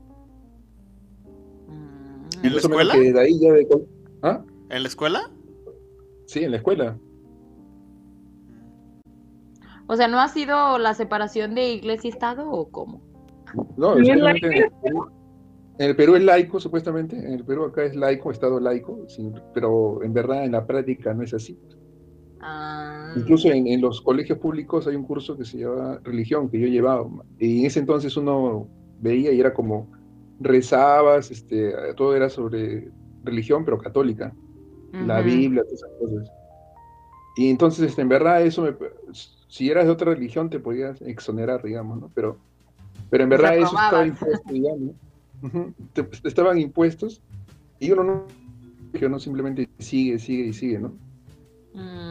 y, los, y lo sigue llevando cursos. Después este también, es, eh, digamos que en el Perú también eso de, la religión o, de la iglesia o de la iglesia católica también está bien interno, ¿no? Porque acá, digamos que, no sé si conocen este, la, la procesión acá que se llama el Señor de los Milagros, que también es, este, digamos, bien, bien tradicional de, casi todos los años, ¿no? Y, y eh, acá, por ejemplo, la María es católica, y supuestamente porque mis papás me han bautizado, me han hecho primera comunión, pero en verdad yo no profeso, o sea, no, no voy a la iglesia, no, no rezo nada, supuestamente soy, digo, pero en verdad no, no lo profeso. Por decir, cuando te pregunten qué religión eres, pues católico. A, veces digo católico nomás para salir, porque si digo otra cosa, no sé, hay más preguntas y digo que no soy de nada a decir que sí soy católico, ¿no? También como que te lo haces para ahorrarte todo el speech de andar explicando. Y en verdad casi dice que es católico, es más, es más libre, más bien, me parece que da más libertad, o sea, tú dices católico, pero en verdad todos son católicos, pero no es que profesen, la mayoría no profesa, la mayoría no va a, las misas, o no reza el rosario, como se dice acá, ¿no? Ajá. Y fíjate que ahorita que... ¿Sí? ¿Eh? Ah, no, bueno, nomás iba a mencionar eso de que, eh, fíjate que ahorita que dices que ser católico sí te da más libertades, sí cierto, porque la chava que les digo que era mi, era mi compañera cuando trabajé en el DIF, eh, ella era testigo de Jehová, y me acuerdo que de verdad, en cuanto llegó, o sea, pues te hacen como tu, ¿cómo, cómo decirle? Como tu expediente, y ya te preguntan que qué religión y así. Y me acuerdo que ella me platicó, neta se me hizo, o sea, como, o sea, ella me decía como de, es que se me hizo bien mal pedo que me digan, como que qué religión profesas. Y ya le dije, no, pues soy testigo de Jehová. Y neta me voltearon a ver así como de, ¿qué pedo con esta morra? Y la hace, sí es cierto que no te dejas hacer las transfusiones de sangre, y sí es cierto que no festejas tu cumpleaños, y sí es cierto que no... Y dice, pues la neta te da huevo explicar todo ese pedo, es como que, ajá, ajá, sí, sí, pues si ya saben más ustedes que yo, y pues, o sea, eso es algo que no te pasa cuando tú dices, ay, soy católico, no te andan preguntando, ay, ¿a poco sí tienes que ir todos los domingos a misa? ¿O a poco tienes que regresar, rezar en las noches? ¿A poco te comes la hostia? Ándale. Por ejemplo, claro, los católicos nomás le dicen, este, no comes carne en Semana Santa, ya lo mucho. Sí. Ni eso tampoco lo cumplen. No, yo tampoco. Ah, digamos que es una especie de practicidad, ¿no? Y ahora que estamos contando, mira, yo he sido también este, lo que se dice en monaguillo o, este acólito acá. Ajá. También he hecho eso, todo ese paso cuando estaba en el colegio, iba a parroquia, todo, hasta participado en procesiones todavía cargado. Sin embargo, de ahí uno va creciendo y, se da cuenta y a veces ve desde adentro también cosas que ve que le, parecen mal y como que se va despegando y ya prácticamente yo no tengo ni una cercanía con, digamos, lo, con lo que son religiones, ¿no? Pero, por ejemplo, en mi casa, sí, o sea, pero en mi casa sí, mis padres sí son este, católicos, pero también, digamos que tampoco no es que lo profesen, ¿no? o sea, de repente, de repente unos amigos más católicos, pero tampoco es que lo profesen. O sea, en el Perú prácticamente es católico todos por practicidad. Ajá. Pero no hay, no hay que lo profesen, ¿no? Yo por lo menos no lo profeso, digamos. Eh, y por eso que prácticamente yo, puedo, yo diría que no soy parte de ninguna religión, ¿no? Pero tampoco es que voy a decir, este, tampoco es que, tampoco me gusta eso de que alguien te diga, por ejemplo, ah, yo soy ateo como un símbolo de, superior, de ser superior, tampoco me parece eso. Me parece también feo, terrible, ¿no? Que, el hecho de que no creas en nadie tampoco es que te hace superior, ¿no? Simplemente que no tienes ninguna cercanía, no, no. No tienes este, ese sentimiento de, de hacia que no puedes explicar. es como, como decía Tom Hanks en la película, ¿no? eh, el código este, Ángeles y Demonios dijo este, es algo que todavía no, es algo que no se me ha mostrado, ¿no? Como diciendo que él no, no sido algo así, ¿no? De hecho, Ah. sí, creo que eso que mencionas está. Sí tiene mucho que ver porque creo que al menos la sociedad siem- ha estado avanzando constantemente a como hacia hacer que nosotros siempre estemos buscando ser mejores que los demás, siempre estemos compitiendo, siempre estamos buscando probar que somos más inteligentes, más capaces, más aptos. Ujú. Y el hecho de que, como tú dices, de que muchos digan, no, es que yo soy ateo, simplemente para demostrarse que es alguien superior, es como, ah, algo que igual tampoco le veo mucho sentido.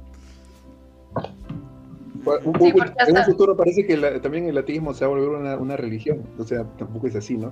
Sí. Entonces, este... Y ahora sí que van a decir.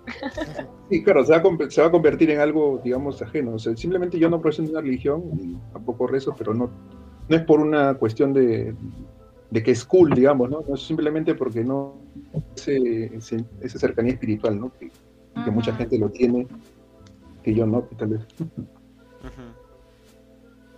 Sí, esa cercanía espiritual. Y fíjate que si dices eso de, o sea, de hablar de la cercanía espiritual, yo creo que también, eh, pues es que es, muy- es que yo, yo me acuerdo mucho de una maestra que tuve en la universidad, que de verdad había veces que era un día, un mal día para todas, y neta ella llegaba, yo no sé qué onda, creo que sí era católica, porque nunca le pregunté tampoco, ¿no? o sea, no era algo que me importara tampoco, a su religión era lo de menos. Pero me acuerdo que llegaba así, nos- o sea, llegaba y nos veía así como que a todas estresadas así y nos paraba y nos decía, no chicas, vamos a alinear los chakras, ser espiritual no significa nomás rezar, concéntrense, respiren y que, y que sientan el aire y, que, y yo de wow, o sea, y me gustaba mucho porque de verdad, o sea, eran cosas que yo no hacía, pero que sí te relajan un chingo. O sea, te relajan un chingo en nada más estar tranquilo, estar consciente de, de que estás en ese momento y de que vas a aprovechar ese momento, de sentir lo que hay a tu alrededor. O sea, esas cosas de ser espiritual y sin hablar de una religión. Y eso está súper bien. La neta, eso sí me gustó un montón. Eso sí me gustó un montón de esa maestra. Yo, o sea, teníamos una teoría acá entre compañeras, porque ya era una maestra pues, algo grande, no tan grande, pero era algo grande. Y era de la Ciudad de México, pero pues se había ido a vivir a Aguascalientes.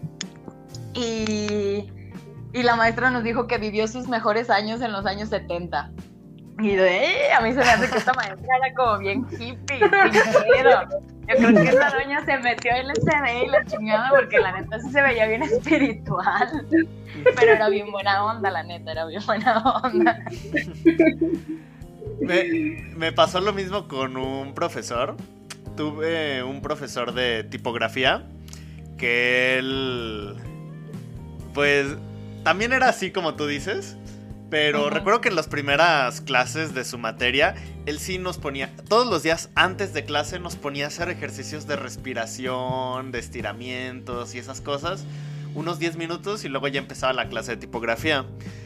Pero nunca supe por qué nos dejó de poner esos ejercicios. Después de un tiempo él se volvió como mi... Ay, no me acuerdo. ¿Sensei? Ay, no sé si llamarlo sensei porque era un arte marcial coreano. Ujú. Ujú. Yo Y- creo que sí. Sí, llamémoslo sensei. Y recuerdo que después de un tiempo yo tuve una situación pues un poco delicada de salud y fui con él y él siempre me decía, mira Alan, tú, tú lo que necesitas, o sea, más allá de los medicamentos y esas cosas, intenta meterte a yoga, buscar ejercicios de respiración, eso es lo que más te va a relajar. Y yo dije, nah, ¿a poco sí? O sea, lo que yo tengo es un problema, pues, de salud, ¿no? Algo así. Pero, pues, yo le dije, ¿sabe qué, profe? Está bien, le voy a hacer caso. Voy a, a hacer esos ejercicios que usted me pone y realmente... Aunque, aunque uno se ponga a pensar, no, es que lo que yo tengo es un problema de salud, ese tipo de cosas sí te ayudan muchísimo a relajar tu cuerpo, relajar tu mente, aprendes a respirar bien y esas cosas. De hecho, por eso también me metí a la escuela de locución, para pues aprender a respirar mejor y ese tipo de cosas. Porque siempre te dicen, no, es que cuando, cuando uno respira, respira con el pecho o subiendo los hombros, pero no, todo debe ser de, del diafragma. Y te- ya cuando empiezas a respirar mejor, te das cuenta de que, uff, es como de, no, estuve haciendo todo mal, ahora me relajo mucho mejor. Ni, ni, ni supe respirar en toda mi vida, chinga. Ajá, y es algo tan básico y ni lo hice bien. No lo sé, pero nunca lo hice bien. Chinga. Ni para eso estoy bien. Sí, de hecho sí. Yo, bueno, es que ya eh, hace poquito me metí como a clases como de yoga y la neta sí me di cuenta de que bajó un chingo mi nivel de estrés. O sea, llegaba el punto en el que todos los días me dolía la espalda, todos los días. Y eran ese dolor que no te deja dormir. Y era como que no manches, pinche vida. Y ya ahorita es como que mm, ya era todo me vale madre, todo se me va, todo es como si yo no lo puedo arreglar ahorita, pues para qué me apuro. O sea, neta ya llego al punto en el que digo, ok, me cuestiono muchas cosas, así como, como de, ¿este problema es tuyo? Sí. ¿Lo puedes resolver ahorita? Sí. Entonces, ¿qué vas a hacer? Lo vas a resolver ahorita. Ahorita que te estás acordando, ahorita que estás haciendo las cosas. Y hay otras cosas que es, ¿este problema es tuyo? No. ¿A qué chingos te metes? ¿Este problema es tuyo? Sí, pero ¿lo puedes resolver ahorita? Pues no. Entonces, ¿para qué te apuras? Mejor ya lo resuelvas cuando lo puedas resolver. Porque qué necesidad de vivir todo estresado, que eran cosas que a mí sí me pasaban antes. Pero ya ahorita, neta, ya es como que, pues ya, nah, ya ni se preocupen tanto, la neta, pinche vida se te va nomás así. O sea, imagínate ahorita con el pedo, con el pedo este de la pandemia, me acuerdo porque eh, una de mis cuñadas eh, salió positiva a COVID. Y me acuerdo que nos hicieron el examen a todos porque su hija, o sea, mi sobrina, se iba a quedar con nosotros. Y me acuerdo cuando llegué ahí, nos hicieron el examen y todos en mi casa, bueno, porque hicieron el que te hacen de, de saber si, si ya te había dado, no sé cuánto tiempo, pero que te había dado o no, o no te había dado, o si ya lo tenías y así. Entonces les hicieron a todos y a todos en mi casa les había dado en algún punto, pero a mí no. Y ya fue- o sea, a mí jamás. Entonces ya me dijo mi mamá como de, no, es que tú diario andas bien así como bien relax y que no sé qué. Yo de, pues yo creo que sí influye, mamá, porque si yo también estuviera bien pinche tensa aquí de, es que pinche pandemia, es que pinche no sé qué, y es que esto, y es que, no, pues no, no, me quedo pelona también. Me pasó algo parecido. Haz de cuenta que como en noviembre, más o menos, hubo un día donde tuve que salir a trabajar. Salí a grabar unas. a tomar unas fotos. Y cuando regresé, me dolía un buen la garganta. No podía respirar, no podía hacer nada. Y yo me acuerdo que mi mamá estaba súper asustada diciendo, no, es que ya tienes COVID, enciérrate en el cuarto, bla, bla, bla. Ya no salgas. Y duré, do- y duré dos semanas así en cama, encerrado y así. Y mi mamá me decía, pues que tú no te preocupas por tener COVID y esas cosas. Y yo le decía, mira mamá, si, te- si me dio COVID, pues ¿qué puedo hacer? Ya me dio. O sea, no es como que yo me, yo me pueda medicar y eso, pues lo menos que pueda, lo más que puedo hacer es quedarme encerrado, tratar de no contagiar a nadie y ya. Pero tampoco es como que vaya a estar pensando todo el día, no, me voy a morir, me dio COVID, bla, bla, bla, porque pues eso A lo mejor te- eso te, Ajá, te iba a dar más para abajo, a lo mejor ahí te iba a dar de todo. Exacto. Al final resultó que, que no era COVID y, y, de hecho mi mamá no lo sabe, pero es que ese día que estuve, que fui a tomar fotos, mientras iba manejando, iba platicando con una amiga, pero yo le iba gritando. O sea, no de... ¡Ay, no! Esto suena muy misógino. No. No, es que ella me iba contando una historia y yo le iba gritando de, no, es que cómo es posible que, que hayas hecho eso, bla, bla, bla. El punto es que le grité, pero así de broma, le grité demasiado que me acabé toda, toda, toda mi garganta. Y entonces ya cuando llego a mi casa, que me duele la garganta y al día siguiente despierto súper mal, pues pienso, ay, ¿habrá sido por eso? Que mejor no le digo a mi mamá que, que, que seguro hice todo eso o me va a regañar. Ajá. Pero hasta el día de hoy sigo pensando que me enfermé, me enfermé y me acabé la garganta por, por esa razón. Ah, es que sí, es que me estaba contando unas historias medio que yo decía, güey, o sea, no, ¿para qué? No. Ah, ah, nomás me acuerdo de las historias y me Ya, enojo de ya nuevo. no te estreses, ya no te estreses, ya no te enojes, ya tranquilo, relax. Estamos diciendo que debes de respirar. ¿Ya hiciste tu respiración del día? Sí, las hago todos los días al despertar. Excelente. Uy, eso es buenísimo. ¿Y para dormir también? Sí. De hecho, pues también yo veo a todas mis tías así súper estresadas. Por ejemplo, veo, conozco a varias de mis tías que no salen para nada de sus casas y así. Y era lo que yo le estaba diciendo a mi mamá. El hecho de que hayamos, estemos en pandemia no quiere decir que nuestras vidas se acaben. O sea, podemos salir con las medidas, ir a comprar el mandado, ir a hacer todas estas cosas, pero tampoco quiere decir que nos eh, tengamos que cuidar hacia el 100% de todo. O sea, sí hay que tener nuestras precauciones, pero... Por ejemplo, también he visto casos de gente que dice, no, es que no he visto a mi familia en, en un año. Y así es como de... mm, o sea, si yo estoy seguro, supongamos, yo tengo una tía que no sale de su casa para nada. Y pues yo también me cuido y eso.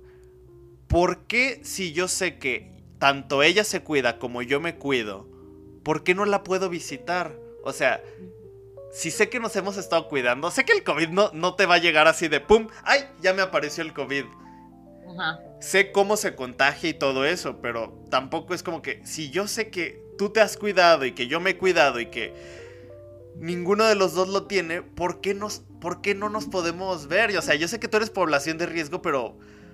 Ah, no sé, es lo que... Ah, no, no. Es que yo creo que aquí el problema es que no sabes cómo vas a reaccionar. O sea, si tuvieras la certeza de que, ah, me va a dar, pero pues voy a salir adelante. Ah, chido, pues que me dé.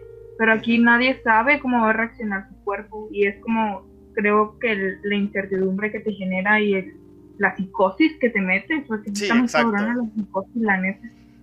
Y creo que parte de la psicosis empezó a crearse cuando se descubrió que había personas que lo tenían, pero eran asintomáticos. Ándale. Fue cuando todo el mundo dijo, no, es que ahora, es, ahora ya no se puede confiar en nadie, ya todo el mundo puede tenerlo y... Ay, no, ¿saben qué? Ya no hablemos de COVID porque ya, ya me, ya me estresé. Ah, Ya, hoy- No, o sea, cómo- cómo llegamos a este tema? Sí, yo sé, Ya no me hemos hablado de. Bueno, si se hablando fijan- de Dios. Sí, pero si se fijan, muchas de estas cosas sí se enlazan. O sea, por ejemplo, lo de pues, ser espiritual, pues a lo mejor tendría que ver también con la película y todo esto, de que a lo mejor más bien necesitas ser espiritual que ser religiosa. O sea, sí se fijan que a veces también duramos un montón o hablamos de muchas cosas, pero en cierto punto algunas se enlazan o tienen congruencia con pues, las películas que vemos. Y que ya se desenlazan, o sea, se desenlazan muchos temas, ¿verdad? Pero que todos van un poquito de la mano y que está chido eh, ese, ese de compartir todo esto. Ay, me acordé de otra cosa que les iba a preguntar, porque yo creo que sí pasa bien seguido y yo creo que todavía está. Lo de ahorita que decía Rafa de la, de la escuela lau- laica, yo creo que eso pasa también en muchos lados. No sé si a ti te pasó en Aguas o a ti, Dulce, también en, en, pues, cuando tú eras niña, pero yo me acuerdo que yo estuve en escuela estatal, o sea, una, esc- una en una escuela de gobierno, y a mí me ponían a rezar. O sea, entrábamos a las 8 de la mañana y tenía que rezar, y era como que, güey. Bueno, yo no entendía en ese punto qué estaba pasando, ¿verdad? Pero ya después cuando vi que no, que la escuela debe ser laica y gratuita y no sé qué, y yo de, pues no es laica y tampoco es gratuita, ¿verdad? Pero...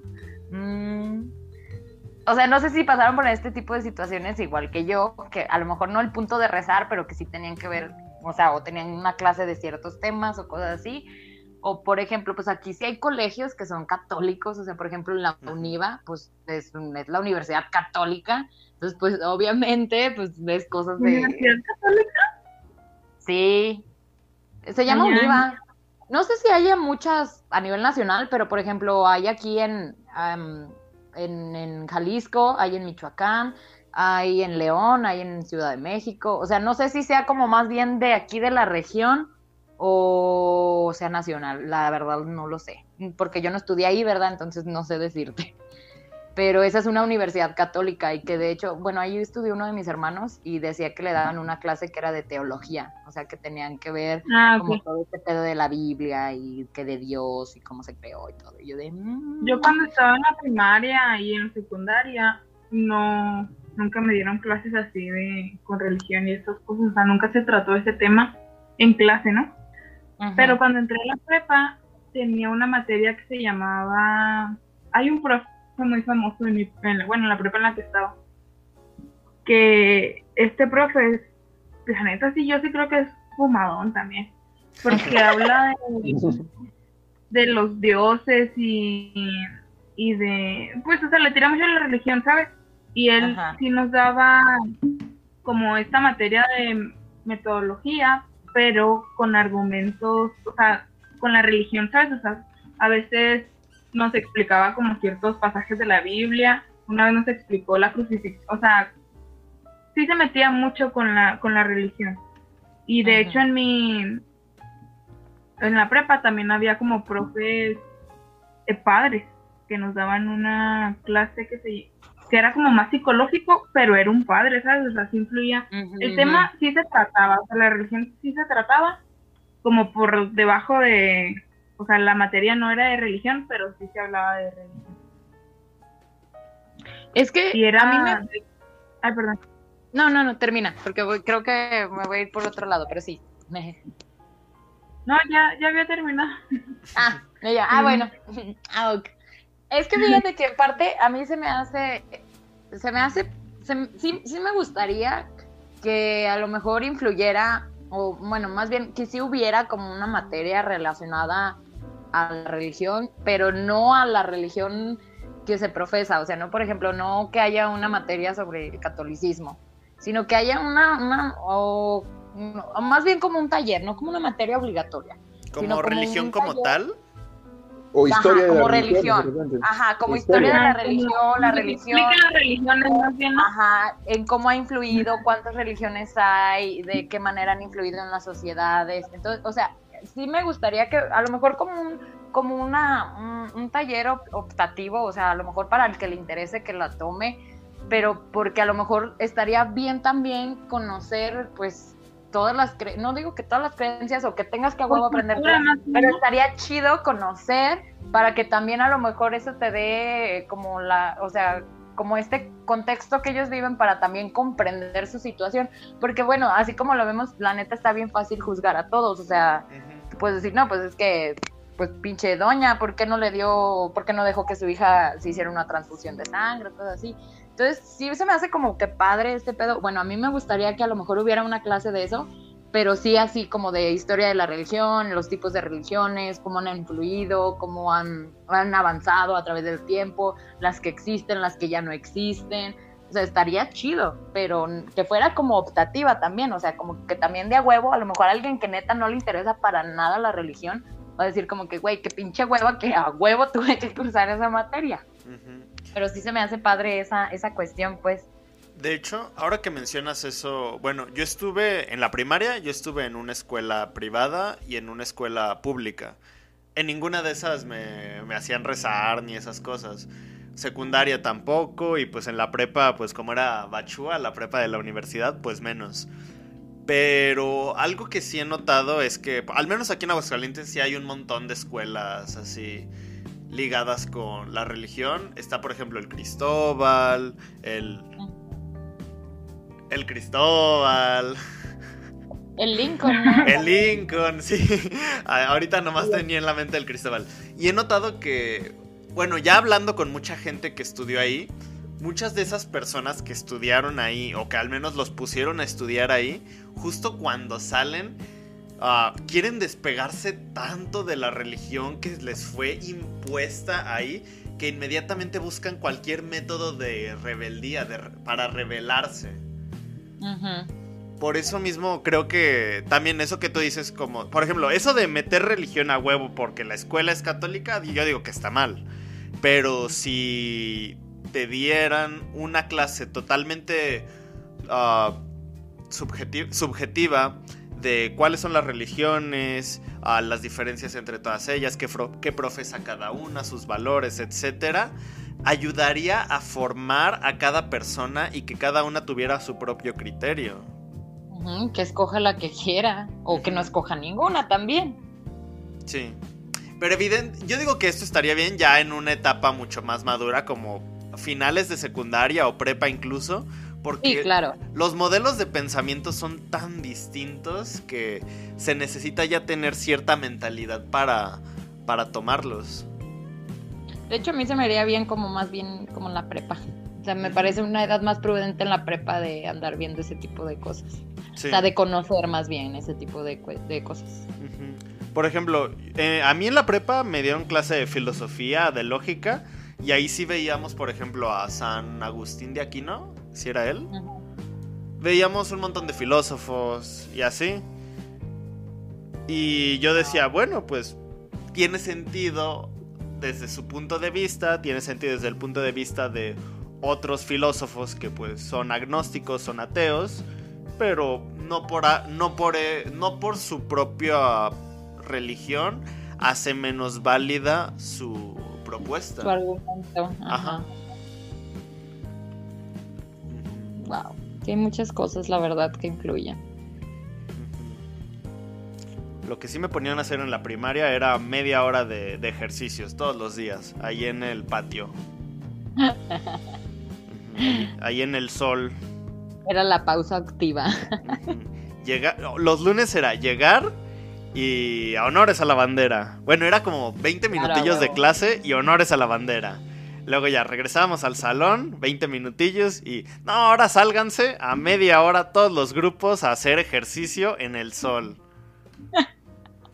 Ujú. Ay, no, qué, qué fea escuela, la verdad. Luego regresábamos al salón una media horita y no, ahora sálganse al recreo. No, ma, llevo aquí todo, toda la mañana, qué hueva.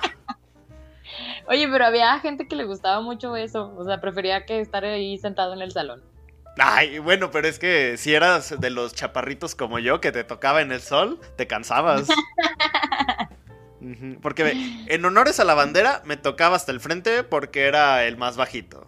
Haciendo ejercicio me tocaba hasta el frente porque era el más huevón que siempre decía, ay, sí, voy a hacer como que hago los ejercicios. Y la maestra decía, Alan, ponte, vete al frente, no estás haciendo nada. Y ahí iba yo. Ay, Alan. ¿Eras de los niños que se desmayaban en honores o qué? Sí, que vomitaba la leche y el huevito. Ay, qué triste. No, la neta sí, en, nunca me callé, no vomité ni nada. no, a mí sí en más de una Nada ocasión me, callé pasó. rato y me Ya me dio la duda, Rafa. A lo mejor no sé si hagan lo mismo, pero también hacen como tipo honores a la bandera o algo así en Perú. Que ya me ¿Cómo? dio curiosidad. Es que no, no, te digo porque no sé si hagan, a lo mejor no igual. O sea, no me refiero a que lo tengan que hacer de la misma manera, pero no hacen como un como un homenaje, como un, Un acto cívico. un acto Sí. cívico a su bandera acá o a su país. ¿También lo Sí, acá, hacen? tam- acá Pero se hace no- formación, Ajá. que en esa formación, como dices, sal- saluda la bandera, después este, después también ese mismo también se reza, ¿no? Con tremendo, en verano todavía, con tremendo calor. Y cuando llegas tarde, digamos, no puedes entrar a la formación, pero, pero después tienes que hacer, este, digamos, esperar ahí afuera, parado, hasta que acabe la formación. Pero eso de la formación también es, es, a mí sí me pareció terrible, yo prefería llegar tarde a- a- Para no y me, me saltaba la formación, pero este, me saltaba, no importa que después me dijeran tardanza, pero por lo menos me, me evitaba la formación. Eh, y estar ahí todo el día en el sol. Ay, Y encima era terrible, o sea, se, se desayunaba avena, por ejemplo, si salía desayunando avena, comiendo así, es para que me, me explote la cabeza y, y termine vomitando. Sí. Por eso, en verdad, sí, eso, eso, eso también deberíamos de- deberían cambiarlo eso. Ujú. Es una tortura los honores a la bandera. Pero, bueno, no sé, no sé si en todo México, pero en Perú sí, bueno, por decir en, mi- en, en, pues, en mi escuela, era honores a la bandera cuando estaba en la primaria y luego era como un bailable o algo así de cada grupo. ¿Cada semana? Sí, cada semana se presentaban a los grupos. No manches, qué ¿Usted no frío. No, ma, no. No. Hacíamos ¿Cómo como es? ¿Un que al, se se- sentaba al, al año, pero cada Es- semana no. hoy, este lunes, este lunes le toca honores a la bandera al grupo de segundo A. Y luego ya era como el acto cívico. Y luego el grupo de segundo A hacía una representación de una obra o un- generalmente son bailables. ¿No hacían eso? No. No, no, para nada. O sea, nosotros lo hacíamos, pero cuando, Ay, sí, sí. Cuando era, por ejemplo, el 12 de octubre, que ahí era de, ah, no, pues yo soy Cristóbal Colón y esas cosas. Pero nomás en fechas importantes. Pero cada semana no. No, Pero qué brega. Lo que sí, lo que sí hacíamos semanalmente era de que, por ejemplo, cada semana le tocaba un grupo y ese grupo elegía a alguien para que diera los honores a la bandera y que fuera como el maestro de Pero en ceremonias. secundaria eso, ¿no? Como ya más grande. No, de- desde, prima- desde el también. kinder, sí. Oh. Bueno, yo no recuerdo, pero mi mamá dice que a mí me tocaba ser el maestro de ceremonias. Y si mi jefecita dice, pues yo le creo. No, yo, yo, yo siempre decía, como era como por estaturas y así, y los bailables a veces eran de pareja, siempre me tocaban, o sea, ya cuando, pues ves que generalmente hay más mujeres que hombres en los grupos, Ya no me tocaba con nadie y siempre me tocaba decir efemérides. Pero si bailé, a mí se me hace bien raro, yo creí que era en todo México esto. No. No, no. ¿De dónde, ¿De dónde eres tú, Dulce? De Chihuahua. Ay, pa' no ir. Qué. Me van a poner a hacer bailables y Para no vivir ahí.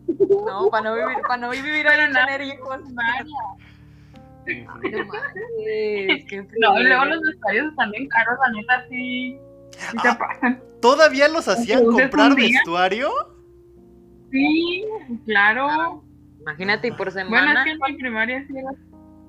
Ay, No, no, manches. pero, o sea, te tocaba ¿qué? dos veces al año. Por eso, dos veces al año, es lo que iba a decir. O sea, a lo mejor te- le toca una semana a un grupo, otra semana a otro y así, y yo sé que son varios. Pero no manches, ¿cómo vas a gastar en dos vestuarios al año? O sea, Ajá. no, está bien cabrón. No. ¿Y era, era obligatorio? ¿Había nota aunque sea? Sí, o sea, que te No era dijeran, te vamos a poner ¿no? 10. No sé, pero no sé, ¿te pueden obligar a comprar algo? Yo siempre odiaba que me obligaran a comprar algo en el colegio. Bueno, es que mi, pues al menos en mi primaria nunca hubo, o sea, yo no recuerdo que hayan tenido como problemas. O sea, todos participaban porque ya lo veían muy normal, ¿no? Supongo. Como que, ay, es que tienen que participar. Ajá, Entonces, y además, pues yo creo que cuando ya, es decir, eh, mi primaria era pública, pero tenías que pagar como una cuota haz de cuenta por mes. No, o sea, sí era pública, pero tenías que, y que pagar a los profes, o sea, te inscribías, pero tenías que pagarle a los profes y al- de inglés y de computación aparte. ¿Sabes cómo? O Ah, sea, caray. era O en sea, inscripción. ¿Pagabas mensualidad? Y aparte. Sí, pero haz de cuenta que la mensualidad era como, como de, del aseo, de la señora del aseo. O sea, pagas como 50 pesos por niño para la señora del aseo cada mes. Eso era, o sea, realmente no era una colegiatura, ¿sí me entiendes? Pero, este, sí, por decir, las demás este, escuelas públicas de aquí de mi, de mi ciudad, no pagabas nada. Ah, chis. O sea, realmente Mira. sí, dices, "Ay, son 50 pesos, no pasa nada. Pero los, los señores que tienen, o las familias que tienen tres niños en, en la primaria, ¿saben? Al mismo tiempo. Sí, Sí, y luego los 150 vestuarios, y pesos. entonces, y luego la gente un gasto. Y luego la inscripción, y luego todavía tenías que pagar aparte los, los profes esos de inglés y, y de computación. Sí, la neta, sí sí es O sea, algo muy mal. ¿Pagabas Pero aparte que- a los profes de inglés y computación? Ajá. Sí, está muy cabrón. Yo, yo creí que todas las... Pero el sentido de escuela pública, es-. ¿Qué pasó, Rafa? ¿Cómo? digo que yo, el sentido de escuela pública debería ser justamente no cobrar, ¿no? Yo digo, Sí. Sí, pero como que era un plus de la primaria, ¿no? Era de que también tienen clases de inglés en computación, porque yo sí creía que todas las primarias... ¿Ustedes llevaron, estaban en escuelas públicas o privadas? Eh, yo eh, en pública. ¿Tú llevabas Un tiempo. inglés en la primaria? Sí. ¿Llevaban, ¿Llevaban inglés en la primaria? Hasta cuarto, sí, como hasta cuarto año. O sea, en cuarto año me ¿No es empezaron a dar clases de inglés. No. A mí toda mi vida me dieron ¿Te los da tu inglés. maestro? ¿Mande? ¿Tu maestro, te daba tu maestro el que te daba la escuela normal o un No, era otro, era una maestra. Pero nada más nos daba clases. A mí no, sí, te han timado toda tu vida. A mí no más, pero nada más nos daba una vez por semana y era de dos horas y ya. Pero era gratis. Mamá. Oh, Es que, a ver, la escuela pública en la que yo estuve, sí había mensualidad, pero era como la mensualidad que se paga en cualquier otra escuela. Pero pues todas las clases eran iguales, era como de 8 a 9 matemáticas, de 9 a 10 español, de 10 a 11 recreo, de 11 a 12 inglés, de 12 a 1 historia y así. O sea, era como una materia Pero- normal. ¿Cuánto pagabas de mensualidad? Ay, no me acuerdo, como unos 800 pesos al mes. La Ay, ¿Y era pública? Y era pública, sí, sí, era pública. A ver, No, denme un minutito, Le están cambiando el concepto de escuela pública. ustedes. denme un minutito, voy a preguntarle a mi mamá, ahorita vengo. Es que Están miren, cambiando el concepto de escuela pública, digo, porque en verdad yo no, en escuela pública he estado todo primaria, secundaria y nunca he pagado nada extra. es que yo creo, bueno, de ahora de- les comparto este conocimiento porque pues ahorita estoy trabajando en preescolar aquí en, en Jalisco. Y ¿Eres maestra? No, soy trabajadora social. Pero, Ah, pero pues, eh, ahí ando en varias cosas, la verdad. A Ah, ver, ma, espérame. ya me dijo mi mamá, ¿Cuánto? no se pagaba. ¿Ves? Los mentiste. Ah, bueno, bueno. Ahora Y tu entiendo. jefa, ¿de dónde querías que sacara el dinero? Pues, 800 al mes. No manches, o sea, eh, ni eso nos cobraban en la UA cuando recién entré. Ay, ¿cómo no? ¿Cuánto te cobraban?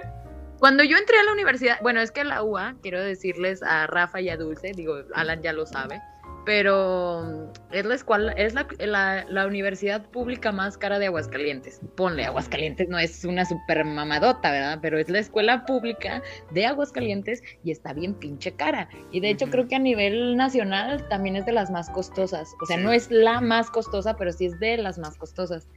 O sea, ya el último me acordaba, ya no me acuerdo, el último semestre pagué como mil, o sea, como mil cuatrocientos con la inscripción y el semestre.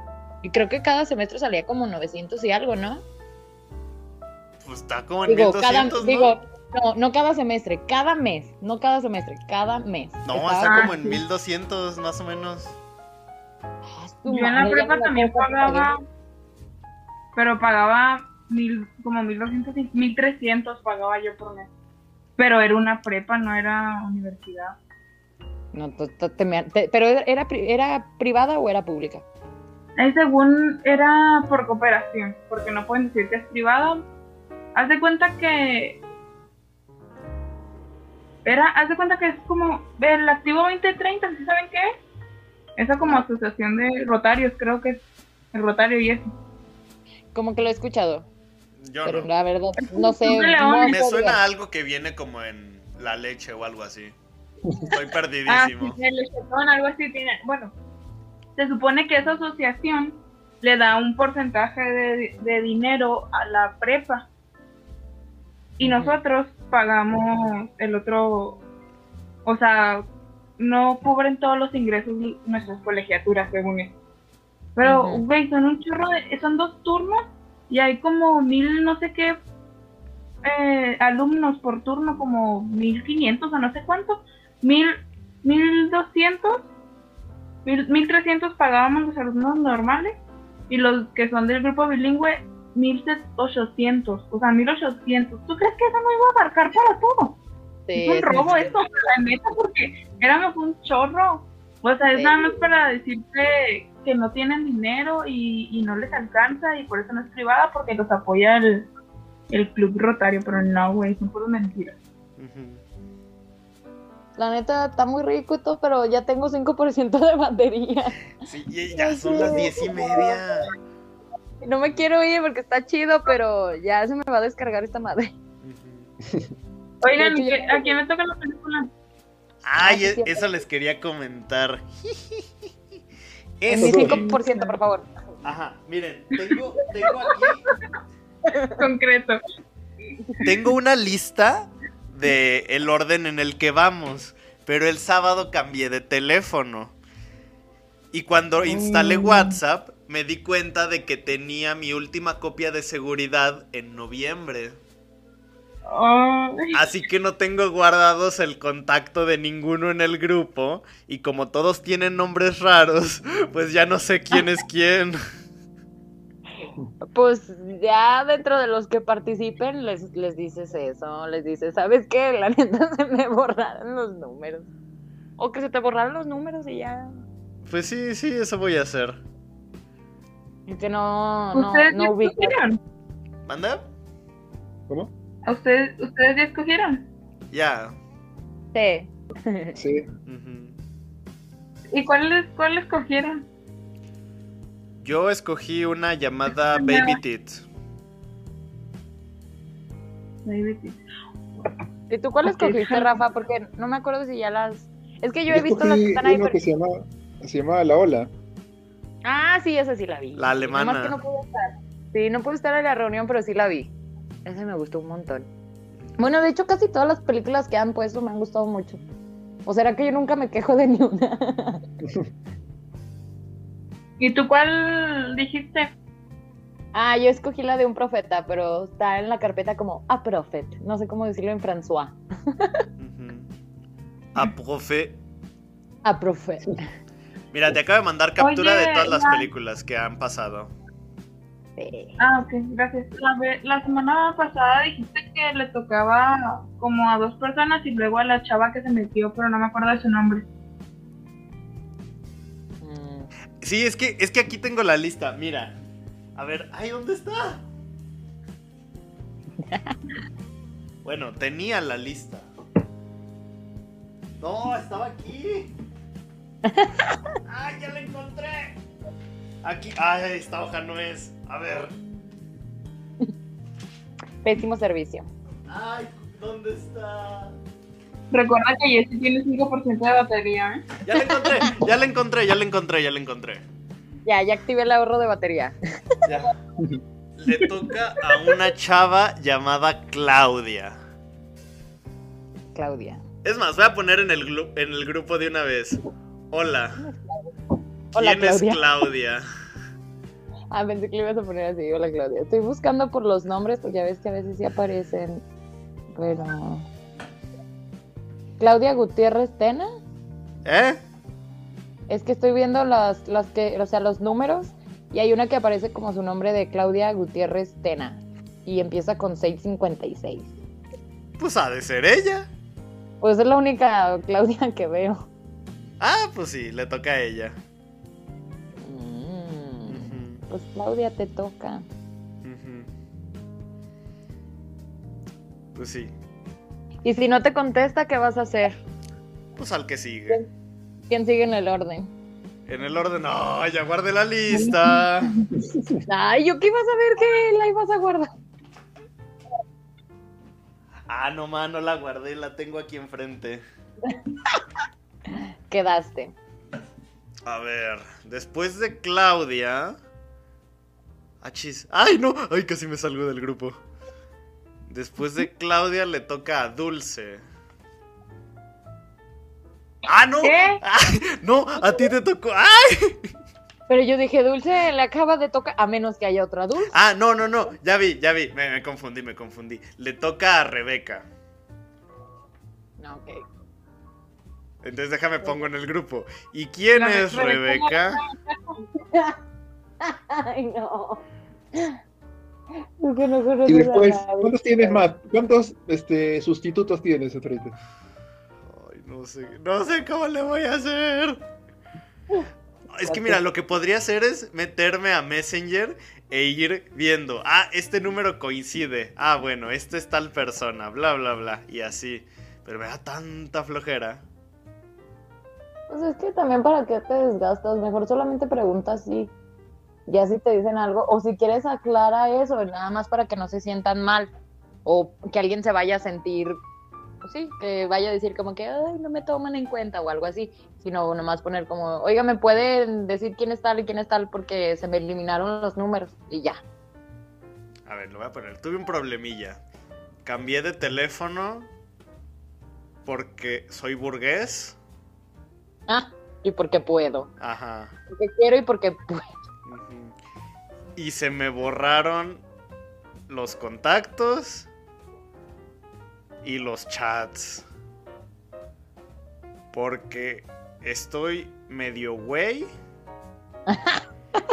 y la última copia de seguridad la hice en octubre. Es que, ay, ¿por qué WhatsApp no te dice? Tienes que hacer una copia de seguridad a diario. ¿A ti no te la hace todos los días a las 2 de la mañana? No, porque luego a las 2 de la mañana me gusta usar mi teléfono, entonces le puse que ya no me la hiciera. Pero pues no manches, nada más no uses el Pero teléfono. O sea, no uses WhatsApp a las automático, 2 de la mañana. ¿Mande? Sí, Automático, ¿no es? Sí, pero yo desactivé la, lo automático porque a las 2 de la mañana me gusta hablar con mi chiqui baby. Pues es que también a ti se te ocurre una buena hora para andar hablando. Ay, no, no es cierto, no tengo chiqui baby, ya me cortó. Pinche pandemia. Así es la vida. Bueno, chicos, ya mientras resolver esto, porque la neta ya se va a apagar esta madre. Sí, sí, sí, sí, ya es hora de dormir. Ok, nos vemos la siguiente semana, pues a ver qué película es. Sí. Sí. Que descansen. Un Adiós. gustazo. Bye. Adiós. Chao, chao. Besos para todos. A ver, Adiós.